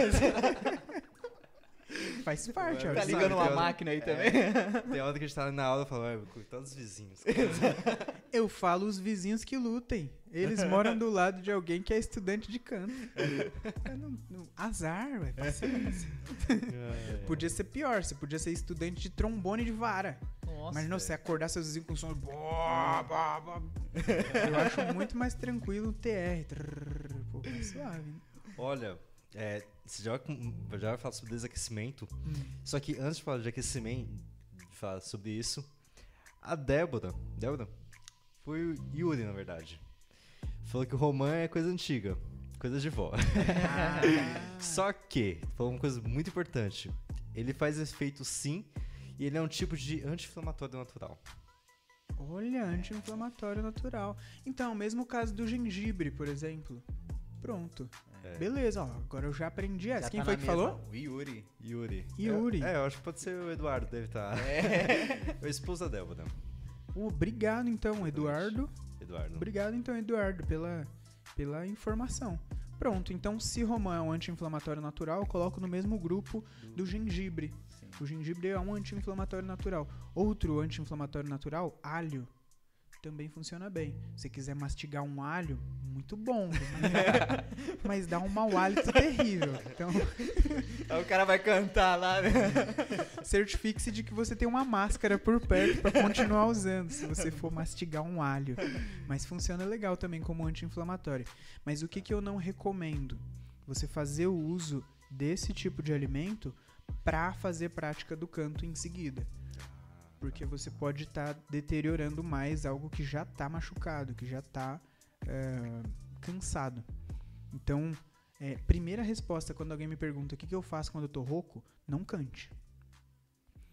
Não cante. É que a pessoa pode ir lá e pegar, não, vou ó, ouvir lá que é o alho, a romã. né? Então não, não funciona assim, né? Tem Procura perceber se a sua voz está reagindo melhor, se a sua voz está melhorando, mas procure um, um profissional de fonoaudiologia, tá? Se você e, e outra coisa, tá, gente? Que eu tô falando da rouquidão aqui como sendo uma coisa é, excepcional, uma coisa, um, um- um resultado de um cansaço vocal. Outra coisa é quando a pessoa tem uma voz perene, que ela é rouca naturalmente, tá? Que pode ser o caso da, da Débora, né? Que você falou que ela já tem um quadro de que sempre apresenta rouquidão. Primeiramente, procure um profissional de fonoaudiologia. Segundamente, procure perceber se essa rouquidão tem uma, tem uma razão de ser, tem um motivo, tem um gatilho. Sabe, poxa, será que essa rouquidão não acontece porque eu tô sempre exposta a um ar condicionado? Será que essa rouquidão não acontece porque eu tô sempre exposta a mudanças é, muito bruscas de temperatura? Será que não é porque eu falo o dia inteiro e minha voz está sempre cansada? Então, procurar gatilhos. Porque. é, porque quando você começa a, a- a procurar, você traz a sua consciência para entender os motivos daquilo que está acontecendo. Que às vezes você vai procurar o fonoaudiólogo, ele vai apresentar ah, os problemas. Ó, tá acontecendo isso, isso, isso. Mas por que tá acontecendo? Ele vai perguntar para você também. É verdade. Como que é seu dia? O que, que você faz? Quantas vezes por semana você Ele canta? vai tentar identificar alguma coisa ali, né? É isso. Então, para não assustar aí quem ouviu, ah, para de cantar, não é isso. Eu falei para de cantar se for resultado de cansaço, de esgotamento físico. Aí eu pediria que você se recompusesse. Será que é assim que usa o verbo? eu acho que é. Se tiver Então- um professor de português aí. Se recomponha primeiro. você acompanha. Descanse, deixa sua voz se reestabelecer. Se isso for uma condição perene, procure a supervisão de um fonoaudiólogo. É porque a Débora tem vontade mesmo de louvar. Ela tá mandando aqui, até perguntando se você daria aula pro pessoal aqui do Ministério Reconstrói.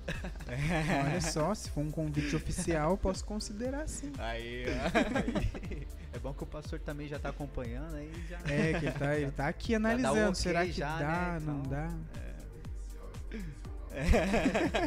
Oficial e profissional, é verdade. Eber, é uma pergunta. Também sobre mito ainda. É, a pessoa tem que ter uma alimentação específica pra cantar? O cara que canta diariamente, assim, ele tem que ter uma alimentação específica? Boa, boa. É, eu sou eu sou meio chato nesse aspecto, mas eu sou chato comigo. Tá? Então, eu eu repito, né, cantar é uma atividade física. Todo atleta de alta performance tem uma alimentação específica. Qualquer coisa que você for fazer que exija do seu físico, exige também um alimento de qualidade, porque o alimento é combustível para o nosso corpo Sim. num carro de corrida de alta performance, você não coloca combustível batizado. Você não vai abastecer no, no postinho aqui da esquina. É um carro de corrida, irmão. É o Lewis Hamilton. A gasolina é pura. É verdade.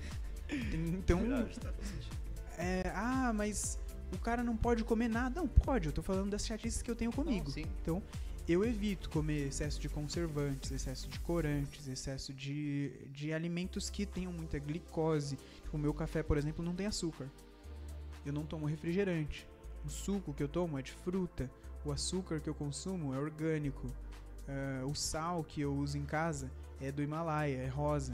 Então, é porque eu sou uma pessoa especial? Não. É porque eu evito alimentos que não me fazem bem. Perfeito. Porque eu entendo que para alta performance você precisa de combustível adequado. Agora, na sua vida, cada um determina aquilo que faz bem ou que faz mal. Açúcar definitivamente não faz bem para nada, viu, É. galera? Fica a dica. Fica a dica.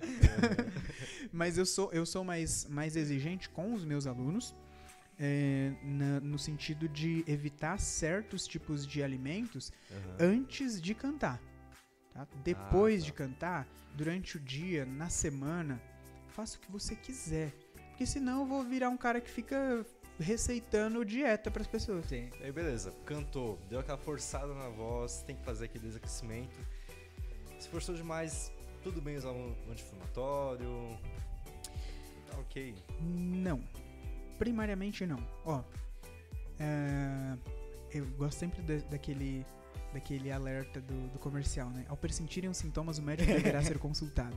Então, a gente tem o hábito ruim de se automedicar. Aham. Eu conheço gente que conhece assim de remédio que fala: Não, você tá sentindo isso, toma isso. Agora, se for dor de cabeça, toma aquilo. Esse daqui também é bom, mas dá sono. Eu falo, cara, o cara é farmacêutico. gente. Então, gen- última instância é remédio, gente. A gente aprendeu que tudo que, tudo que faz, qualquer coisinha, tem que tomar um remédio, né? Por exemplo, remédio pra cansaço é descanso. Tu não, não É. tem o que fazer. Sabe? E a gente tem. Ah, tô- é que eu tô sentindo a minha voz cansada, então deixa eu tomar um anti-inflamatório. Anti-inflamatório é pra inflamação. Como que você sabe que você tem inflamação? Quando o médico fala que você tem inflamação. Senão você, no máximo, acha. A não ser que você seja um profissional da saúde. Aí é outra coisa. Quem sou eu também pra questionar um profissional da saúde? Mas o que a gente faz depois da prática do canto é desaquecer. E essa é a parte importante que todo mundo pula. A gente aquece, pô, fiz minha parte. Faço meu show, entrego meu culto, faço meu louvor e vou pra minha casa. Não pode, gente. Tem que desaquecer a voz. Como que eu faço isso? Lembra lá do exemplo do corredor? Quando a gente vai correr tal, aqui tem a Mário Covas, né? A gente gosta de correr, eu gosto de correr na Mário Covas e tal. Matheus não é muito dado a esportes, né, Matheus? Não sou, gente. sou muito sedentário. E é jovem, gente, e é jovem. Vamos levar ele pro esporte. Vamos levar ele pro esporte, então. Ai, Deus. você pode ver, a, a rotina de quem corre é primeiro uma caminhada, acelera um pouco, depois dos alongamentos, né? Aí a gente começa, uma caminhada, aperta um pouco o passo, corre, beleza. Play, corro um pouquinho mais. Final da corrida, eu não paro, entro no carro e vou embora. Eu desacelero. Certo. Corrida tá a alta velocidade, desacelero, dou um trote, vou reduzindo. Reduzo um pouquinho mais, caminhada. Terminei a caminhada, vou pra casa? Não. Ainda vou alongar. De novo. De novo. Tem que alongar, fazer tudo que fez no começo. Faz de novo. Como que a gente faz isso no canto? Lembra que a gente aquece de- dos graves para os agudos? No desaquecimento a gente faz o contrário.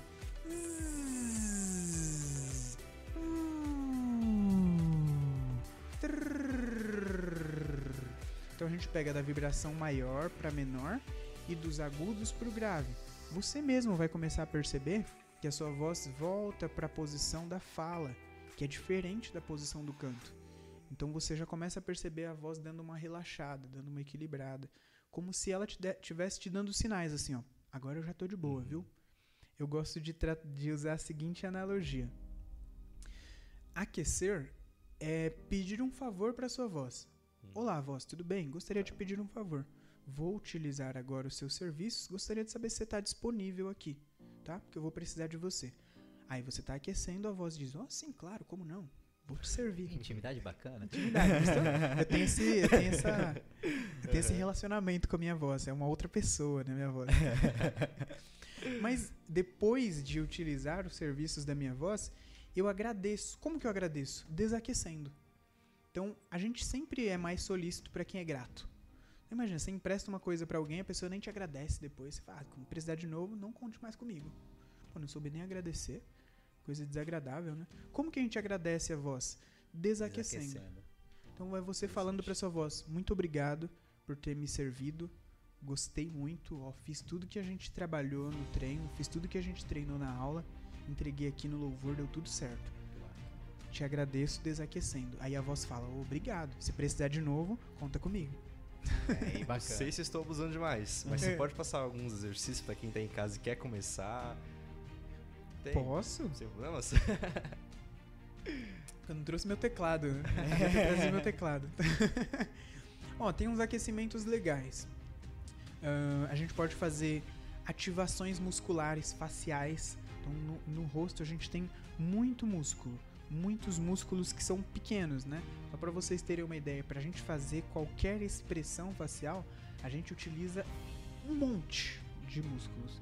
Eu não vou aqui dizer se são dezenas, centenas, mas são muitos. Então a gente pode começar fazendo cara de feliz, cara de bravo. Cara de feliz.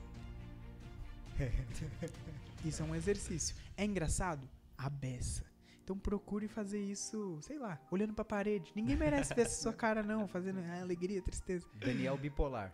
Daniel bipolar. Mas é um tipo de ativação. Você pode também fazer de lábios pra um lado e pro outro. Hum, hum, hum, hum. Deixa eu olhar pra cá.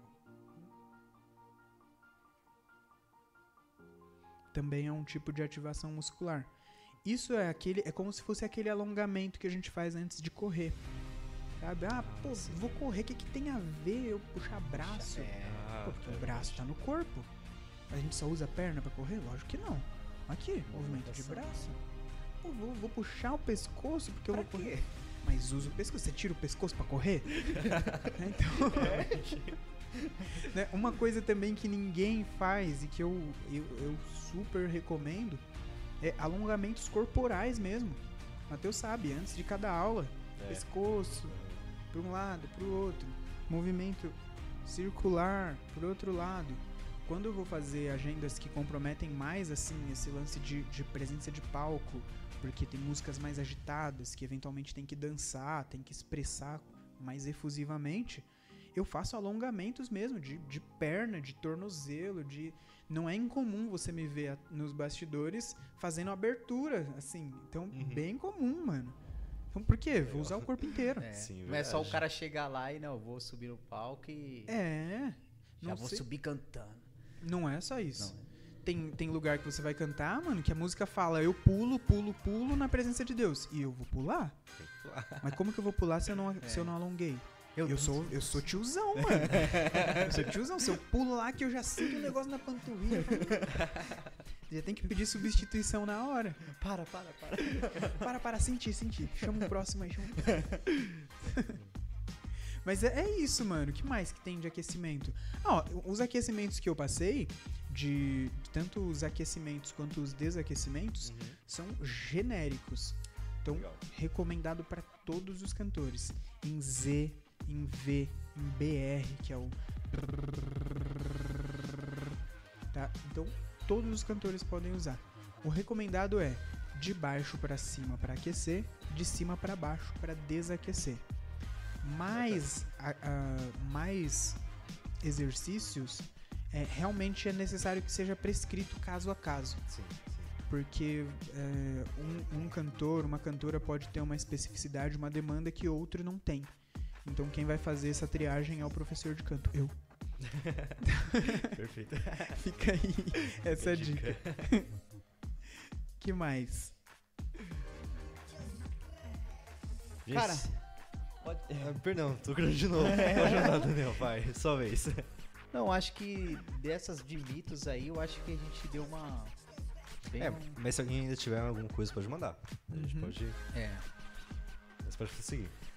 É, então, a gente falou da romã, falou dos alimentos, e aí tinha uma aqui que a gente tinha notado, que eu não sei se a gente abordou no começo, que é o gelado faz mal antes do canto. Ah, verdade. Essa é boa, hein? Essa é Nossa, boa. verdade. Ó, essa tem muita divergência na academia. É muito chique falar isso na academia. Né? Imagina um monte de gente de terno. Então, na- eh, você vai ter profissionais que falam que faz mal, outros que vão dizer que não faz mal, e vai ter gente que diz que depende. Eu sou desse grupo do depende. qual que é o remédio aqui? Conhece a ti mesmo. Então procura saber como a sua voz interage com cada temperatura. Pô, eu sinto que toda vez que eu tomo água gelada, minha voz fica assim. É esse jeito que você quer que a sua voz esteja quando você vai cantar? É. Então toma água gelada. Ah, não é esse jeito que eu gosto da minha voz. Então não tome a água gelada. Eu, Eber, não me importo com água gelada, sinceramente. Sempre que alguém me oferece assim, ah, você quer uma água? Eu falo, ah, eu aceito. Gelada ou natural? Aí eu falo, molhada tá ótimo. Tá ótimo. Se for gelada ou não, não tem problema. Então, eu não gosto porque eu, eu percebo a alteração na minha voz. Minha voz fica um pouco mais grave quando eu tomo água gelada. Uhum. Então, ah, e se eu chegar no lugar e só tiver água gelada? É uma pergunta frequente também, porque acontece. Eu já sim, cheguei sim. em lugares que vou oferecer uma água aqui para vocês, é, puxa, só tem gelada. Eu vou ficar sem beber água? Não. Porque pior do que tomar água gelada é não tomar. É. Então, Realmente. água é vida, gente. Tome a água. Como que você vai fazer se a sua voz reage mal à água gelada? Coloca a água na boca, espera um tempinho para ela adaptar a temperatura do seu corpo aqui. E aí depois você deglute, depois você engole essa água. Porque aí ela não pega no seu trato vocal numa temperatura muito em desacordo, hum. que é o chamado choque térmico, né? Que é quando você está num lugar quente e se expõe a uma temperatura fria. Então, quem advoga o, a água gelada como sendo uma coisa ruim, fala desse choque térmico. Ah, tá. Então, pode ser que você sofra com isso, pode ser que não. Eu evito. E, então, se eu puder dizer alguma coisa, prefira água fresca prefira água fresca. Mas esse sou eu falando, tá? Opinião. Tá certo, tá aí. E o famoso inalador? inalador. Inalador é muito legal, cara. Mas não só pro cantor. Pro cantor é muito é. bom, porque, lógico, faz o uso mais frequente da voz e mais cansativo, mais intenso. Mas eu acho que toda pessoa deveria fazer inalação. A gente está passando por dias muito secos. A gente está acompanhando queimadas aí, é centro-oeste, sudeste. Hoje eu varri meu quintal lá, tava com um monte de folhagem no chão. Tá... E o pessoal tá gosta de fazer fogueira no, no, quando, quando não chove. Quando não chove. Tá o tempo seco, né? Uns 15 dias sem chover. Tive uma ideia, se eu fizer uma fogueira hoje. Já sei, vou queimar uns 15 hectares aqui. Eu acho, que, eu acho que é isso que o pessoal pensa, enfim. Mas é, como que funciona o inalador? Eu tenho até aquele portátil, acho que algumas pessoas já até viram eu usando. O, o, inalador ele tem a função de umidificar as suas vias aéreas ou vias respiratórias e o seu trato vocal, mas ele faz isso diretamente, o que a água não faz. Porque a gente tem todo um caminho para a água que primeiro ela desce vai para onde precisa distribuir, se eu não me engano, são os rins que fazem esse trabalho de filtragem e encaminhar a água para o corpo, para o que precisa, né, para hidratar o seu corpo. Então a água hidrata o seu trato vocal, sim, mas indiretamente, imediatamente. Então primeiro a água vai para depois o corpo perceber, pô, tá meio seca a garganta, vou mandar água para lá. Então é uma hidratação indireta. O inalador tem essa função imediata. Então você está aspirando aquele vapor do soro, né, que a gente abastece ali o dispenser com soro, está aspirando aquele vapor e já está umidificando na hora. Então aquela tosse seca, aquela voz seca, a boca seca que a gente sente, o nariz, nariz. ressecado, né, quando o ar está é. muito pesado assim, o inalador resolve isso assim muito rápido. Você faz uma inalação de 15, 20 minutos, a vida é outra. Então recomendado para qualquer pessoa mas pro cantor, principalmente. É um resultado rápido, assim, até que... É um resultado rápido. Um resultado rápido. Lógico, nada exclui o hábito. Então, in, in, implemente o hábito de umidificar suas vias respiratórias. O, o Drauzio Varela, ele, ele indica o soro mesmo, direto. Nossa. É, mas isso, é, isso eu acho mais. eu acho pra mais arcaico, assim. Vai levar direto ali. mas, mas, tem gente que faz, eu já vi, cantores, é? inclusive. Então, Caraca. recomendado também, porque é uma hidratação direta. Você, a gente Verdade. não joga água pelo nariz, é. né? Mas não faz mal. Não faz mal. E é uma hidratação direta, que a gente não é acostumado a é. fazer. O soro tem, geralmente tem aquela pontinha, né? Sobretudo o individual, tá, gente? Sim. Tô falando de ampolas individuais ou daquele vidrinho que seja de uso pessoal, Pessoal. seu. Tá? Então, pra você colocar a ponta do negócio no seu nariz, tem que ser de uso pessoal e intransferível, tá? Ah, me presta aí o Seu- seu aí, Poxa, cara. imagina, você vai pegar e tá aquele negócio assim. Não, né? não, não. Pula essa aí. Deixa pra lá, né? Então, mas se você tem um, um frasco de soro que é só seu, ah, não tem o inalador. Pode pegar o soro e pff, no nariz. No, na outra narina. Também não faz mal. E vai umidificar seu trato vocal. É um pouquinho mais desconfortável. E eu não faço. Mas também não faz mal, não. A Cláudia tá pedindo pra você dar o inalador de presente pra ela. Ah, sim, pode passar aqui. Continue na linha, a produção vai fazer contato com você e pode retirar seu inalador. aqui.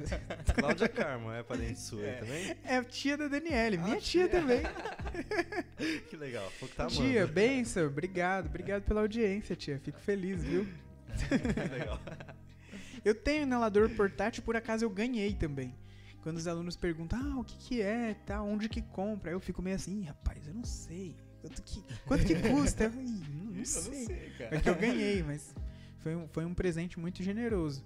Mas não é caro não, viu, o inalador? Acho que tem até uns USB, É. tem, Tem, tem, tem de tudo. tem de tudo, né? É igual carro, né? Tem, Hoje, Você pode comprar. Ah, qual o preço de carro? Depende do seu gosto. é. Tem gente que tem bom gosto, né? Aí eu, eu- eu falo que pra gente que é pobre, ter bom gosto não é uma coisa legal. Não. Porque você vai querer. Você quer sempre o mais caro e o dinheiro nunca dá. então, mas tem pra todo bolso, gente, inalador. Tem uns USB que são bem legais. Você pode carregar ele na tomada ou no computador, depois desconecta ele tem uma carguinha igual um celular. Super funcional. Legal. Heber, tem uma pergunta aqui também que a gente já passando batido, mas acho que é bacana a gente estar falando. É, sobre esse momento de pandemia. Uhum. Como que você se virou no meio dessa pandemia? Porque deve ter parado alguns eventos seus, né? Como que se virou, Muito. cara? Cara, primeiro eu agradeço a Deus porque sempre foi nosso provedor. e Amém. nunca deixou faltar nada pra gente em nenhum momento da vida. Sou muito grato a ele porque eu sei que não são todas as pessoas que tiveram a mesma sorte. Mas Deus se mostrou pra gente muito fiel quando ele proveu primeiro a oportunidade de eu voltar a retomar meu ofício de dar aula. Porque eu, eu, eu a minha primeira aula eu dei com 19 anos. Depois disso exerci por alguns anos, só que depois de um momento eu era muito mais cantor do que professor. E teve um momento também de faculdade, quem não sabe eu me formei em direito. Tá, então Ô, Glória! eu estudei pra ser doutor e, e, e virei um cantor. Então- e, e aí eu já eu me vi impedido de dar aulas. Isso no tempo da faculdade, eu não tinha tempo, tinha que estudar, enfim. E aí, lá em 2020, comecinho da pandemia, nem tinha fechado as coisas, mas eu prevendo, mano, eu acho que vai parar. Porque eu tava acompanhando o noticiário de fora, né? Foi vindo de fora, a gente falando, não, mas isso aí é lá na China. né? Não, tá tranquilo. E pegou a Europa. Não, mas tá lá do outro lado ainda, outro continente. Aí chegou no Brasil. Aí chegou pelo norte, eu acho, se eu não me engano. Não, foi aqui em São Foi Paulo. aqui em São Foi aqui em Paulo, São é. Foi aqui em São Paulo, É. chegou em São Paulo. Acho que foi até aqui em Arujá, hein? Eu- a confirmar, a confirmar, pra eu não estar aqui falando fake news. Mas, se eu não me engano, foi aqui na região. E, e eu me lembro de ter eh, me antecipado a isso. Como? Retomando meu ofício de aulas. E aí eu comecei a. Eu falei, mano, e se eu trabalhasse online? Como que eu posso fazer isso? Deixa eu ver. Ah, WhatsApp tem chamada de vídeo. Também tem o Zoom, tem o Google Meet, tem FaceTime. Mano, vou lançar a mão dessa tecnologia aí. Por quê? Na época que eu comecei a dar aula, eu me lembro de ir até a Barra Funda. Inclusive, minha aluna Terusca, ela tava na live eu não consegui cumprimentá-la. Ah. Mas ela disse, eu sou aluna sua há mais de 10 anos. Não sei se vocês chegaram a ver aí nos comentários. Ela falou isso porque ela foi uma das minhas primeiras alunas lá quando eu tinha 19 anos. E eu ia lá pra Barra Funda dar aula pra ela. Aí eu fico pensando, cara, hoje eu não preciso sair da minha casa. Verdade. Nenhum aluno precisa sair da casa dele. Muitas pessoas se reinventaram, né? na- Muitas pessoas. Então, até hoje, quando me perguntam, mano, e é possível aprender canto em casa? Eu falo, é plenamente possível. A prova disso são meus alunos que estão aí comigo desde o começo e muita gente chegando. E hoje, graças a Deus, eu não tenho vaga para todo mundo que gostaria de estudar. E, eu, e, e, é por isso, inclusive, que eu tô que eu, assim, né? Nós estamos trabalhando num curso para poder é, democratizar isso, para poder alcançar a mais pessoas. Então, eu não consigo particularmente, pessoalmente, atender mais de 14 pessoas por semana. Mas com um curso gravado e disponível numa plataforma, eu consigo levar o saber para muito mais pessoas. Né? Você já tem uma breve, data mais ou menos? Cara, outubro. Aí, galera. Outubro é minha data. Ó, galera. tá chegando, hein? A partir de outubro, todos vocês vão poder ter acesso a tudo que a gente tá falando aqui, de desde respiração até aquecimentos, até preparação, vocalizes, desenvolvimento técnico em geral para você que gosta de cantar, que faz isso por hobby ou que deseja fazer profissionalmente, ou simplesmente por amar o serviço do seu ministério na igreja. Eu vou poder oferecer esse produto. Eu fico Bacana. feliz, né, de, de poder somar. Mas voltando ao ponto, eu tive que me reinventar dando aulas online. O pessoal foi aderindo à ideia graças a Deus, foi entendendo que, pô, é possível. Pô, o Weber postou foto de um aluno, outro, outro, pô, esse negócio funciona, hein? E, cara, eu acho que o tempo foi mostrando que essa é a nova realidade, né? Esse é o novo normal. Então, eu tenho. Meu cunhado é produtor de, de música, ele é produtor musical, e ele trabalha com criação de, de campanhas publicitárias para TV, comerciais de TV. Então ele faz comercial para Coca-Cola, para Mitsubishi, para diversas marcas que, comerciais que vocês ouvem, a gente ouve na televisão e às vezes não percebe, tem uma música no fundo. É, meu cunhado que faz isso. É, que bacana. Então, ele até a, até a pandemia, ele, tinha, a, ele trabalhava no estúdio que tinha sede, na produtora. Depois, fechou. E aí, cada um trabalha da sua casa. Ele tem a estrutura dele, como você, tem seu home studio eu tenho meu home studio. A realidade apresentou uma necessidade de cada um ter pelo menos uma mesinha de trabalho num cantinho, com um computador e um caderninho para poder trabalhar. Comigo não foi diferente. Então eu tive que empreender, criar um espaço é, apropriado para eu trabalhar, fazer uma, uma, uma acústica legal.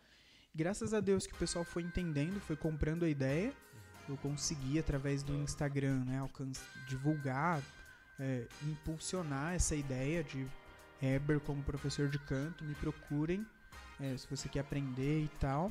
O pessoal foi aderindo, passei, passamos por essa, estamos passando, né? Porque os eventos realmente pararam. Então, o casamento é era o meu principal, é, era o meu principal ramo de trabalho.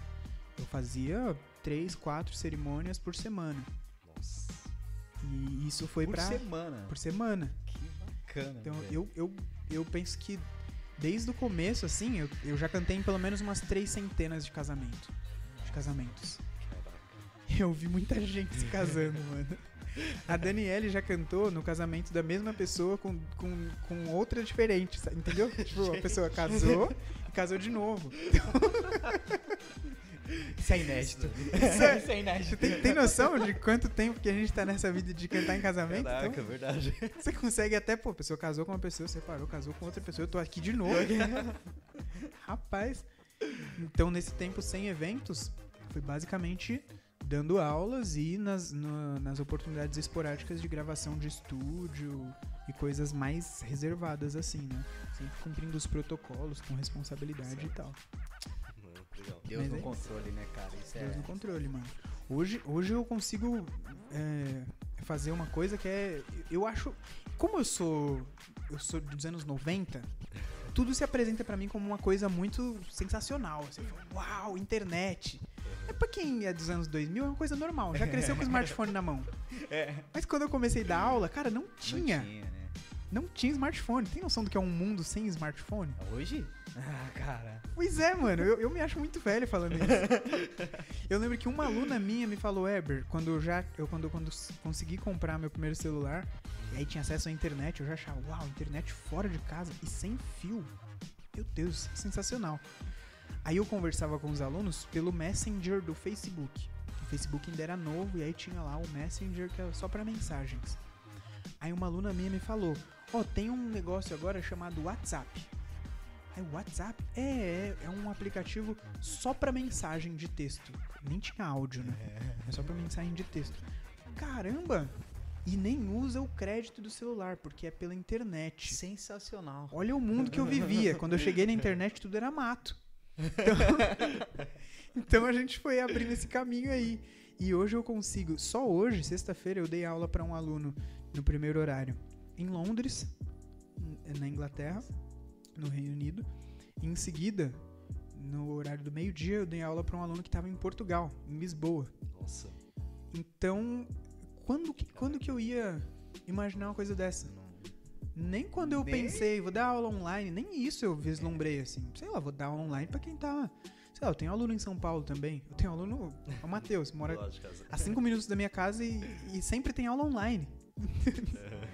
Porque é totalmente funcional. É uma ferramenta muito boa, né? É muito boa, cara. A internet, se a gente souber usar, é. Dá pra usar pra muita coisa. É verdade. Chegou, acho que o momento mais esperado. É, já? Já? Chegamos? Dá uma palhinha, gente. O que, que eu posso cantar, hein? Alguém mandou sugestão? Não? não ainda tem, não Tem um louvor que você que mexe muito com você? Essa é uma pergunta que eu ia fazer no começo e. Tem, tem. Geralmente os o, eu gosto de, de músicas verticais. Louvores que falam. Posso abrir um parênteses antes? Pode. Tem uma música que eu sei que mexe muito com você, mas principalmente com a Dani. é. Toda aula que a gente vai tocar essa música, o Ever sempre fala, gente, a Dani não pode ver essa música. É mesmo? Best part. best part, best part. Será que eu canto essa? A Daniela não vai gostar não, hein? I just wanna see how beautiful you are. You know that I see it. I know you're a star. Ah, como que é agora a letra? Ah. Where you go, I follow, no matter how far. If life is a movie, oh, you the best part. Oh, oh you the best part. Oh. Best part. Daniel tá chorando agora. É, incrível. Eu, cara, eu, eu em geral gosto de músicas assim, que falam de amor, uhum. de, de declaração, né, para quem você ama. Eu sou um, apesar de eu não ser um cara romântico, inveterado assim, mas eu gosto de músicas que falam de amor. E das músicas é, sacras, eu prefiro aqui, as que falam direto com Deus ou sobre Deus. Então, Entendi. músicas verticais, né? Então, músicas que falam do amor de Deus ou que se que me fazem declarar para Deus, né, o, o que eu sinto. Tem uma música do Leonardo Gonçalves que é, é o nome da música é O Amor de Deus, né? Ele canta Na pétala de cada flor que se abre, eu leio que Deus é amor. No vento que ruge ou que sopra mansinho, insiste em lembrar-nos que Deus é amor. O sol quando é dia e a lua de noite nos contam que Deus é amor. É fácil notar que as obras de Deus estão todas repletas de amor. Aí ele canta no coro. E foi tão intenso esse amor que o seu próprio filho entregou. Deu-nos direito a uma vida melhor e o caminho do céu nos mostrou. Então, eu gosto desse tipo de música. Músicas que falam de qualidades de Deus, não, não das minhas, não sim, de. Sim. Não que você é legal, que você é bonzinho, que você é um vencedor. Eu até entendo o valor dessas músicas, mas eu prefiro muito as que falam de Deus. Esse é o meu tipo de música. Muito bom. Mais uma palhinha? Mas, Manda aí. ó, eu vou falar de mais amor de Deus, hein? Eu, eu gosto muito do- do- desse tema. Deus é amor, né? Deus é amor. Eu gosto muito de cantar desse Deus de amor. Ahn, tá. Tô só pensando no tom aqui. Na grandeza do amor de Deus, na paz que leva até o céu, na ternura de um amanhecer na força e luz do teu poder. Yeah, yeah, yeah. Ali estava o meu viver. A esperança de um novo ser. Vieste só por mim. Seu amor é sem igual, santo amor.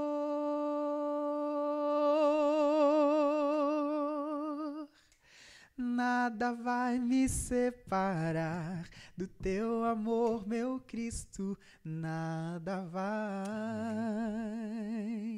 Eu creio. Nada vai me separar do teu amor, meu Cristo, nada vai.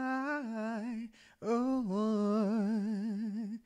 É, é, é tudo sobre amor, né, Que mano? Isso, cara. que eu já começo a fechar o olho aqui já, e você começa a viajar assim, né? Incrível. É lindo isso, É né? uma- Você conhece alguma do Leandro Borges? Silvane perguntando aqui. Do Leandro Borges. Ela mandou até que mais sei. específico, um refrão pra sua alma, Ah, não sei. sabe? É, é assim, pra mim é complicado, assim, porque a gente já fez backing pra o Leandro Borges. ah, legal. E, inclusive, eu postei lá no meu canal no Telegram. Se alguém tiver interesse em dicas de canto, inclusive, é só clicar no link na minha biografia do Instagram. Que aí você confere lá dicas pra quem gosta de cantar. Tudo gratuito, tá? Fiz mais um jabá aqui. Tô ficando bom nisso. hein? Tá bom mesmo. Então, a, eu já- a gente já até fez backing com ele, só que backing é aquilo, né? É um u, u, ou, ou, canta um refrão ou outro, mas pra decorar a letra, assim, não, não cheguei a decorar. Desculpa, amiga, vou ficar te devendo essa. Livre, enfim. Pedido da Dani, hein? Gosto Responsa. muito. Ah, tá. A Daniela, a Daniela interpreta muito o meu gosto musical. né? Agora ela deve estar pedindo essa música com lágrima nos olhos por causa da Best Part. Com certeza. É, essa música, curiosidade, antes de eu cantar, Aham. se você me permite. Pode mandar. É, quando me perguntam sobre alguma vergonha que eu já passei, é uma coisa bem comum, assim, ah, Eber, fala de uma vergonha que você já passou quando você foi cantar. Essa música me apresenta uma das maiores vergonhas, assim, que eu passei em público. Sério? Nossa. Porque ela tem um trecho no meio que ela é. Não há outro jeito de viver feliz aqui. Vou andar com Cristo, eu vou seguir até o fim. Oh, oh, oh. O meu maior desejo é viver. yeah. Aí nessa parte que ele sustenta a nota, eu, eu engasguei com a minha própria saliva. Sabe quando você tá falando e dá um. É essa vergonha aqui, ó, que eu falo, tá vendo?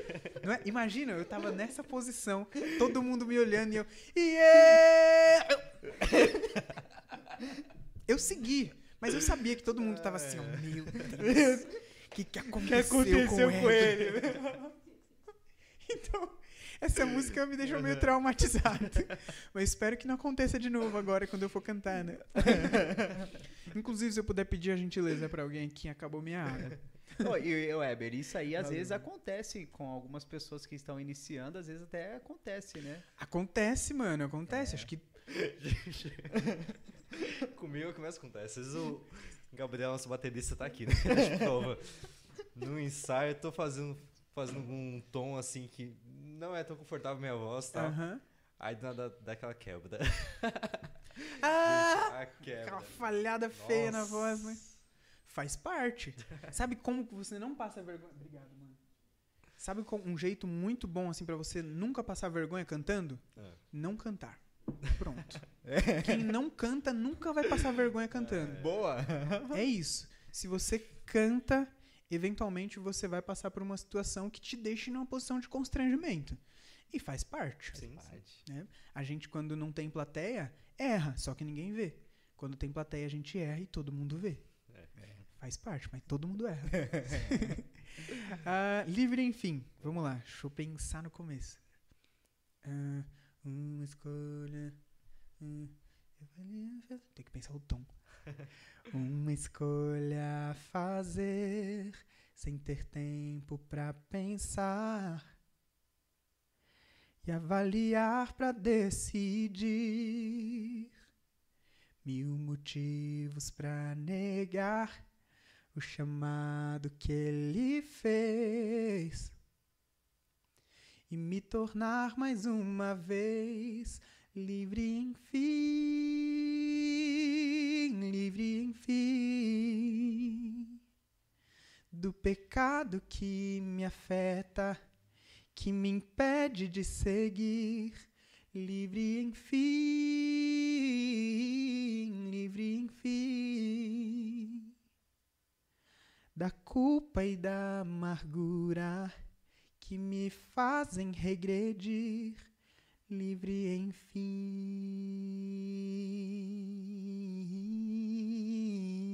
enfim. É isso. Sensacional. Parabéns. Incrível. Bom demais, gostei do repertório, hein? É, dá pra. Mandaram bem, a galera Mandaram mandou bem bem. aí. Andaram bem. É que a gente não saiu, né? Não ia passar vergonha aqui não, senão até ajudava no violão, mas... Ufa, já pensou? Mas às vezes eu recebo, eu gosto de fazer caixinha de música no- nos stories do Instagram. E às vezes o pessoal pede umas músicas assim que eu falo, gente, vocês estão brincando comigo, né? Sublime. É, não. eu peço, horas- tá? Muitas vezes sou eu pedindo. É, não, acontece. Eu, 9 horas da manhã, e tem o Sublime, né? Que é aquela música do Leonardo Gonçalves. Encontrei o meu lugar. Um agudo, um agudo terrível. Aí, Desculpa, 9 vou horas da manhã. Não, tudo bem mandar. Só que assim, precisa saber que se eu fizer, vai ser assim, no último, no último momento da noite. Não sei se você consegue perceber, minha voz tá bem agudinha aqui, ó, já tá bem É. aquecida e tal. É, Aqui eu já até gravaria. Não, ao vivo eu não canto essa música, tá, gente? Só pra vocês saberem. Mas eu já até gravaria um story aqui ou outro. Mas o pessoal pede 9 horas da manhã, canta aí, sublime. Mas aquela parte do, refrão, do refrão. Ah, amigo. Exigente, pessoal, exigente. Não, tem gente que pede, canta Whitney Houston. Vocês estão sabendo que Whitney Houston é mulher, né? Vocês sabem que ela canta, que ela era soprano, né? Não tem como você, eu, eu atender uns pedidos desses, assim. Mas eu agradeço, porque a confiança que o pessoal tem em mim, né, pra pedir pra eu cantar Whitney Houston. É verdade. Meu Deus. Pô, que legal. Se alguém tiver mais alguma sugestão e quiser mandar, Hum, estamos abertos, hein? exatamente. Cara, é. A gente vê muita simplicidade na forma que você começa a louvar. Isso você é assim sempre? Mano, é. Eu só acho que eu sou assim sempre. Que bacana. Eu acho que eu sou assim sempre. Eu acho que até. Até quando. Eu acho que se decepciona quem espera mais do que isso aqui. Porque se eu for cantar em qualquer lugar, vai ser isso daqui. Eu vou falar um pouquinho da música. Vou falar sobre o que a música representa pra mim. Em seguida eu vou cantar a música. É, Mas se, se alguém espera alguma coisa do tipo. Vamos ver o que, que o Weber vai pregar antes de cantar. Aí eu já decepciono. Aí a pessoa já fica meio desapontada. Então vamos ver o que, que o Weber tem de mensagem pra me motivar antes dele falar, antes dele começar a cantar. Aí eu já decepciono também. Porque geralmente eu canto músicas que nem falam sobre você. Eu canto músicas que falam sobre Deus. E sobre o que ele Sim. pode fazer ao seu respeito. Mas se ele não quiser, ele também não vai fazer, tá? Então eu exalto o amor dele, eu exalto a beleza, a majestade. Eu falo de como Deus é grande, de como ele é o nosso Criador, de como ele tem o controle de todas as coisas e de como nós somos insignificantes perto da grandeza de Deus.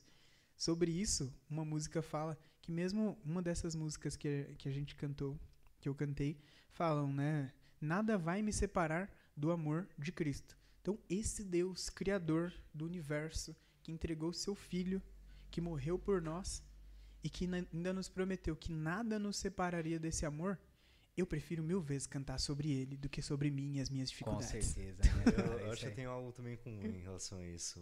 O, repertório daqui da, da igreja que a gente monta geralmente é. Colocar assim, 99% é, é sobre isso. Aham.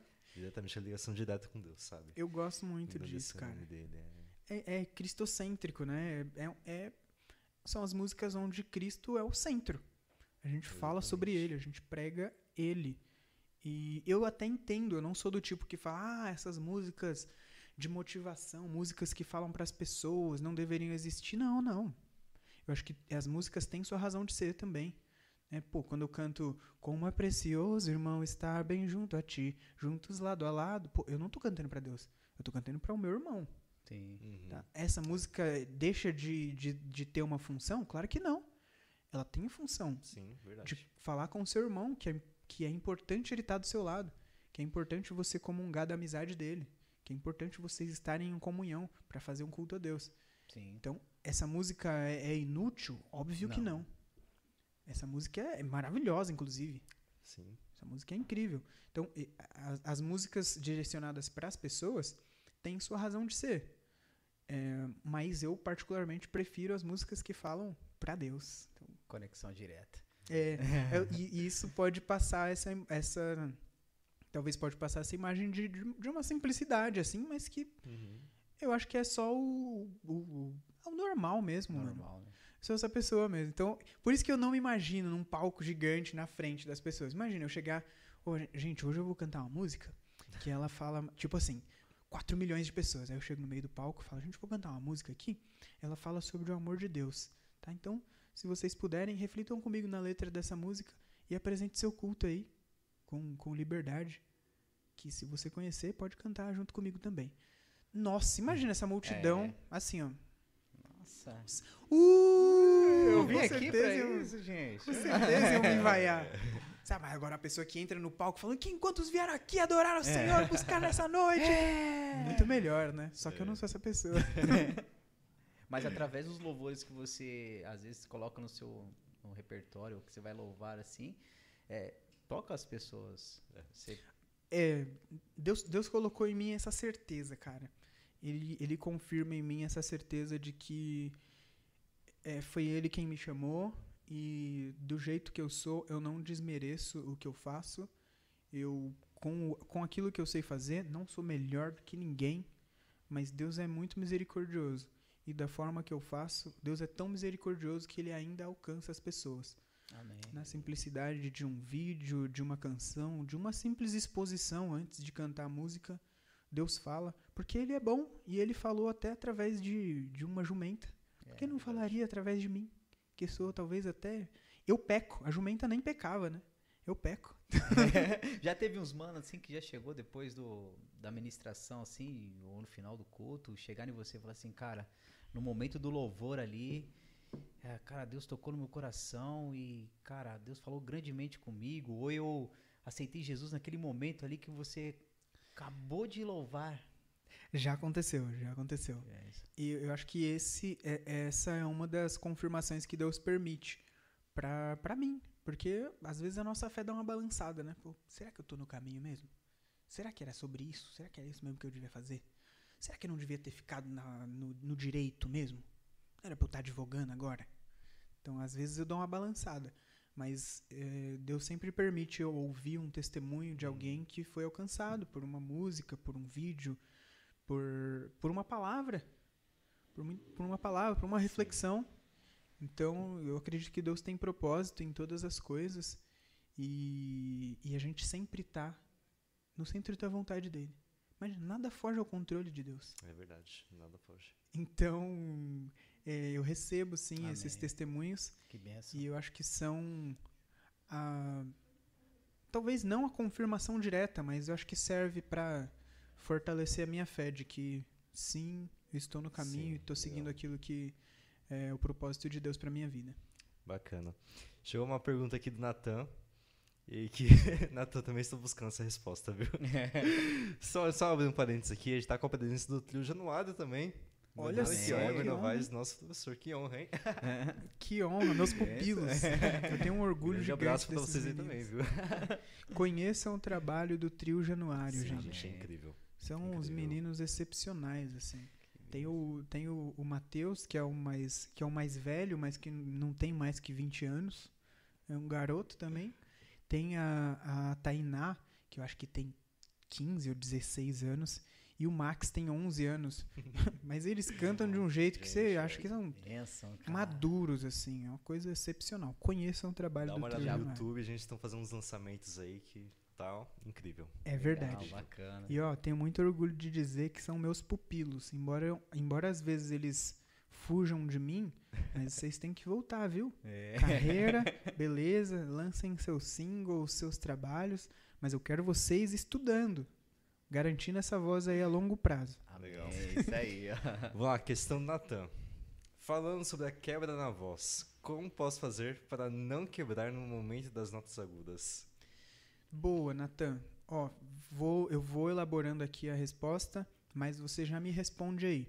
Você costuma cantar com frequência? Primeira, primeira pergunta. Segunda, você costuma exercitar, fazer exercícios vocais? Vai me respondendo aí que eu vou construindo a resposta aqui. A quebra é resultado, muitas vezes, de uma falta de resistência vocal. Sabe quando você vai levantar um peso maior do que você maior do que você já levantou e você falha porque é mais pesado. Sim. Então eu- posso usar um exemplo de, sei lá, um saco de cimento. Você já levantou um saco de cimento? Tá. Quantos quilos tem um saco de cimento? 50 quilos. Sabe quantos? Você sabia quantos quilos tem um saco de cimento? 50 geralmente. né? Agora, agora que você ouviu. Agora que você ouviu. Pois é. Se você for pegar um saco de cimento da primeira vez, você vai ter muita dificuldade. Aham. Por quê? Você não está acostumado com aquilo. Sim. Tem gente, tem uns caras que carregam três sacos de cimento na cabeça. Eu já vi. Eu acho uma coisa assim, a, a longo prazo, É. Aham. faz mal pra coluna. Mas o exemplo, o que, que eu quero dizer? Você se acostuma com o tempo a carregar uma carga maior. Muitas vezes a quebra é resultado de uma falta de condicionamento. Hum, tá. Quando a gente chega na academia o primeiro dia, a gente vai fazer o supino, que é aquele que você deita lá na, na, eh, sei, no banco, né? E levanta o peso. Às vezes é só a barra. Mas só a barra, às vezes você ainda fica irregular o movimento, Sim. porque você não está acostumado. Aí no outro dia você coloca um, um quilo, aí você vai treinando. Depois de um tempo você aumenta o peso. Isso vai fazer você ter uma resistência maior. O condicionamento só vem com o tempo Entendi. repetição, carga, intensidade, tempo. É aquilo, não tem aquela receita, né? Não tem, não tem, não é, não- é uma coisa, não tem atalho, É, tá. não tem atalho. É, para você evitar quebras vocais, você tem que investir no condicionamento vocal. Sim. Tem um exercício específico para condicionamento vocal? Não. Tudo que a gente treina na técnica vocal é para trabalhar o seu condicionamento, para você ter uma resistência maior. Eu tô aqui conversando com vocês depois de uma semana inteira de aulas. Eu tô dando aula desde segunda-feira, pelo menos três por dia. Nossa. No final de semana eu cantei no É. sábado, cantei no domingo. Então já vendo uma sequência. Pois é, eu tô aqui, amanhã eu não tenho trabalho, o Daniele tem. Mas eu provavelmente vou, vou ainda gravar stories, vou falar com o meu público. Domingo também, segunda-feira tem aula de novo, vou continuar. Como que faz para eu preservar minha voz sem ela cansar tanto? Isso aqui é resultado de um condicionamento que vem com o tempo. Então, tem um exercício para evitar quebras? Tem, todos. Todos. Todos. E é legal focar aonde geralmente dá a quebra, né? É, na região que você Região, consegue perceber a quebra. Mas assim, se a gente for trabalhar de uma forma mais técnica, invista em aulas. Tá? Eu, eu, eu realmente não tô vendendo meu peixe agora, gente. Eu tô falando mesmo de uma questão de. É uma questão técnica. Eu, como, eu tenho obrigação moral Aham. de, de É, dizer exatamente. busque auxílio profissional. Nem precisa ser eu, tá? Mas busque ter aulas, entender como sua voz responde, busque desenvolvimento. Porque imagina, assim como você consegue desenvolver sua musculatura quando treina numa academia, você também desenvolve a sua musculatura da- do canto quando você treina. Você, você também tem hipertrofia muscular conforme você vai treinando. Então é músculo real. É verdade. É músculo, assim como bíceps, assim como tórax, costas, né, deltoides e tal. É músculo. Treinou, desenvolve. Não treina, fica sem resistência e a voz falha. Renata Fernandes já mandou aqui, meu próximo professor. Olha só. e sabe que essa, essa expressão tá no meu- na minha apresentação de todos os vídeos, né? Sou Eber Novaes, cantor backing vocal e seu próximo professor de técnica vocal. É isso aí. Gente, acho que estamos chegando ao fim. É isso aí. Estamos. Boa? Foi? Nossa, foi incrível. Tomara que o pessoal tenha gostado também, né? Bem legal, bem legal. Acho que foi uma Exatamente. conversa muito bacana. Espero que eu tenha falado pouca bobagem, né? Pouca, mas alguma eu devo ter falado. Se divulgue aí seu Instagram. Já mandei diversas vezes aqui, mas reforça aí. Tá Beleza. Vamos lá. Pra você ter um contato mais direto comigo, me siga, me acompanhe no Instagram, que é onde o diálogo acontece, é onde eu coloco muitas reflexões lá, é onde eu mostro a minha rotina de trabalho, é onde eu também posto vídeos cantando, é, posto, posto fotos também com pessoas que a gente trabalha e coisas também da nossa vida, né? Posto fotos com a Daniele, com a minha esposa amada, é, enfim, para acompanhar o nosso trabalho, rotina e vida, me siga no Instagram, arroba ebernovais. Eber é com H e Novais termina com IS. Se você quiser também ver alguns vídeos no YouTube, no YouTube tem o meu canal lá, Eber Novaes também. Não tem muitas pessoas com esse nome, então vai ser fácil de achar. Tem vídeo Também. nosso lá. Tem vídeo nosso lá, tem vídeo aí, nosso lá. gente. Inclusive, se você coloca no YouTube, na barra do buscar, o meu nome lá, aparecem outros canais também, né? Porque muita gente Sim. publica é, coisas de quando a gente vai cantar em eventos, programas. Então, eu até me surpreendo com as coisas que aparecem. Eu falo, nossa, quem foi que postou isso aqui? Mas eu acho legal. Eu acho legal. Pô, é legal. Eu coloco meu nome no Google e aparece coisa lá. Aparecem uns vídeos assim. Bom, eu sou alguém no Google também. Cara, é muita- isso, muitas gente. pessoas aqui já falando que é o futuro professor aqui, cara. Tá Pô, bombando aqui. que legal, que legal. Eu espero ter disponibilidade para atender toda essa galera. Aproveito para reiterar o convite para vocês que querem ter aula comigo. Se eu eventualmente não tiver disponibilidade para atender pessoalmente a todos, a partir de outubro, meu curso de canto estará disponível para você ter acesso, estudar, desenvolver o seu, a sua voz, o seu ministério, o seu talento, tá bom? Então eu tô avisando porque se Legal. toda essa galera vier, eu sou um Eber só. Show de bola. Gente, você que ainda não conhece o Ministério Reconstrói, você que chegou de paraquedas aqui nesse podcast, sabe que você está no nosso canal do YouTube, no canal da Igreja Reconstrói. Temos lá também o nosso arroba no Instagram, arroba min.reconstrói. Chega lá, você vai ter acesso a algumas fotos, vai ter acesso também de alguns trabalhos que nós estamos desenvolvendo aqui na igreja. E se você quer ter um contato a mais, quer passar aqui, ter um momento de comunhão conosco, de adoração, quer cultuar Jesus, cultuar Deus aqui presencialmente com a gente, Rua Pedro Pascoal, número 14, Vila Pilar, aqui em Arujá, São Paulo, tá certo?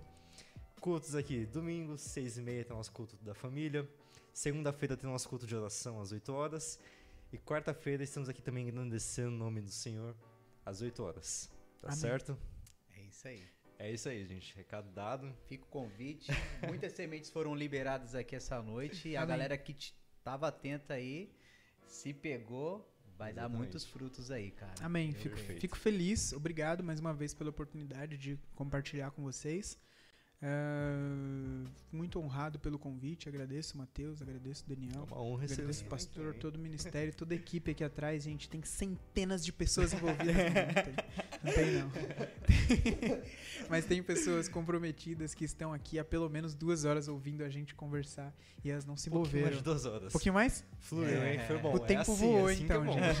Agradeço a todos os envolvidos. Fico muito honrado por compartilhar um pouquinho da minha história com vocês, gente. Muito Brigadão, legal. cara. Brigadão. Gente, eu agradeço também você que está em sua casa, que acompanhou e interagiu Ah, com a gente. isso, né? nossa, vocês são, fazem um papel excepcionalmente. Já pensou a gente falando aqui sem plateia nenhuma, sem, Nossa, sem dá, público? não. Então, obrigado a todos que acompanharam. Gente, vamos só fazer uma oração para encerrar Amém. e agradecer esse momento, tá certo? Amém. Vamos nessa. Deus, obrigado, Pai, por esse momento de comunhão. Obrigado, Obrigado, Pai, porque podemos declarar que a Sua Sim. presença foi real, Pai, desde o início, Espírito Senhor. Muito Amém. obrigado, Deus. Obrigado, Pai, por este momento. Obrigado, Pai, pela interação também dos seus filhos que estiverem em suas casas, Senhor. Agradecemos, Sim, Pai, porque deixamos o Teu Espírito Santo fluir nessa conversa, Pai. Não foi só um bate-papo, Deus, mas sim foi um momento, Pai, que pudemos, Pai, compartilhar um pouco mais do Teu aprendizado, Pai. Aquilo que o Senhor tem passado para nós, Senhor. Agradecemos, Pai, por tudo, Pai, desde já, Senhor, Pai. Guarda, Senhor, o retorno do nosso irmão Weber para a sua casa. Amém. Nosso irmão também, Daniel, Pai. Amém. Deus, em nome de Jesus, vai aguardar também cada filho seu que está aí, Senhor, Pai, escutando, Pai, este podcast. Aqueles, Pai, que estão aí, Senhor, Pai, escutando agora, Pai, ao vivo, Senhor, venha dar uma ótima noite de sono, Pai. Aqueles que estão de manhã, Pai, à tarde, Senhor, venha- venha dar um ótimo dia, Pai, venha acompanhar os teus filhos. Em nome de Jesus. Amém. Amém. Amém. Glória a Deus. Legal, demais, gente. gente. Gente, Agradecemos demais, Dan- Daniel. Nossa, valeu. valeu. pela força aí. Obrigado aí por me aturarem também. Fez, fez umas perguntas puxadas, hein? Fez umas perguntas puxadas. Eu tô tenso. Gente, aquele momento mais épico, a foto. Fazer com uma pose aí, prepara aquele print legal aqui da gente, né? Tem que estar Ah, bem na cena. em Tem que- casa. Exatamente. Só tom. Nós temos o cara que sabe trabalhar, aqui hein, mais. Não, acho que tá, tá todo mundo no enquadramento, Tira tá bom? print aí. Marca a gente no Instagram, Ministério Reconstrói. Weber Novaes, tá certo? Galerinha, Foi? Todo mundo vou printou? pegar você aí. Então é isso. Beleza, gente. Gente, forte abraço pra vocês. Fiquem todos na paz do Senhor. Amém. Amém. Obrigado, gente. Sexta-feira que vem tem mais, viu? 8 horas também um convidado ilustre vai estar aqui. tá Eu vou assistir. Vai Amém. Nós estaremos aí acompanhando. Até mais. Falou. Tchau, tchau, gente. Um abraço.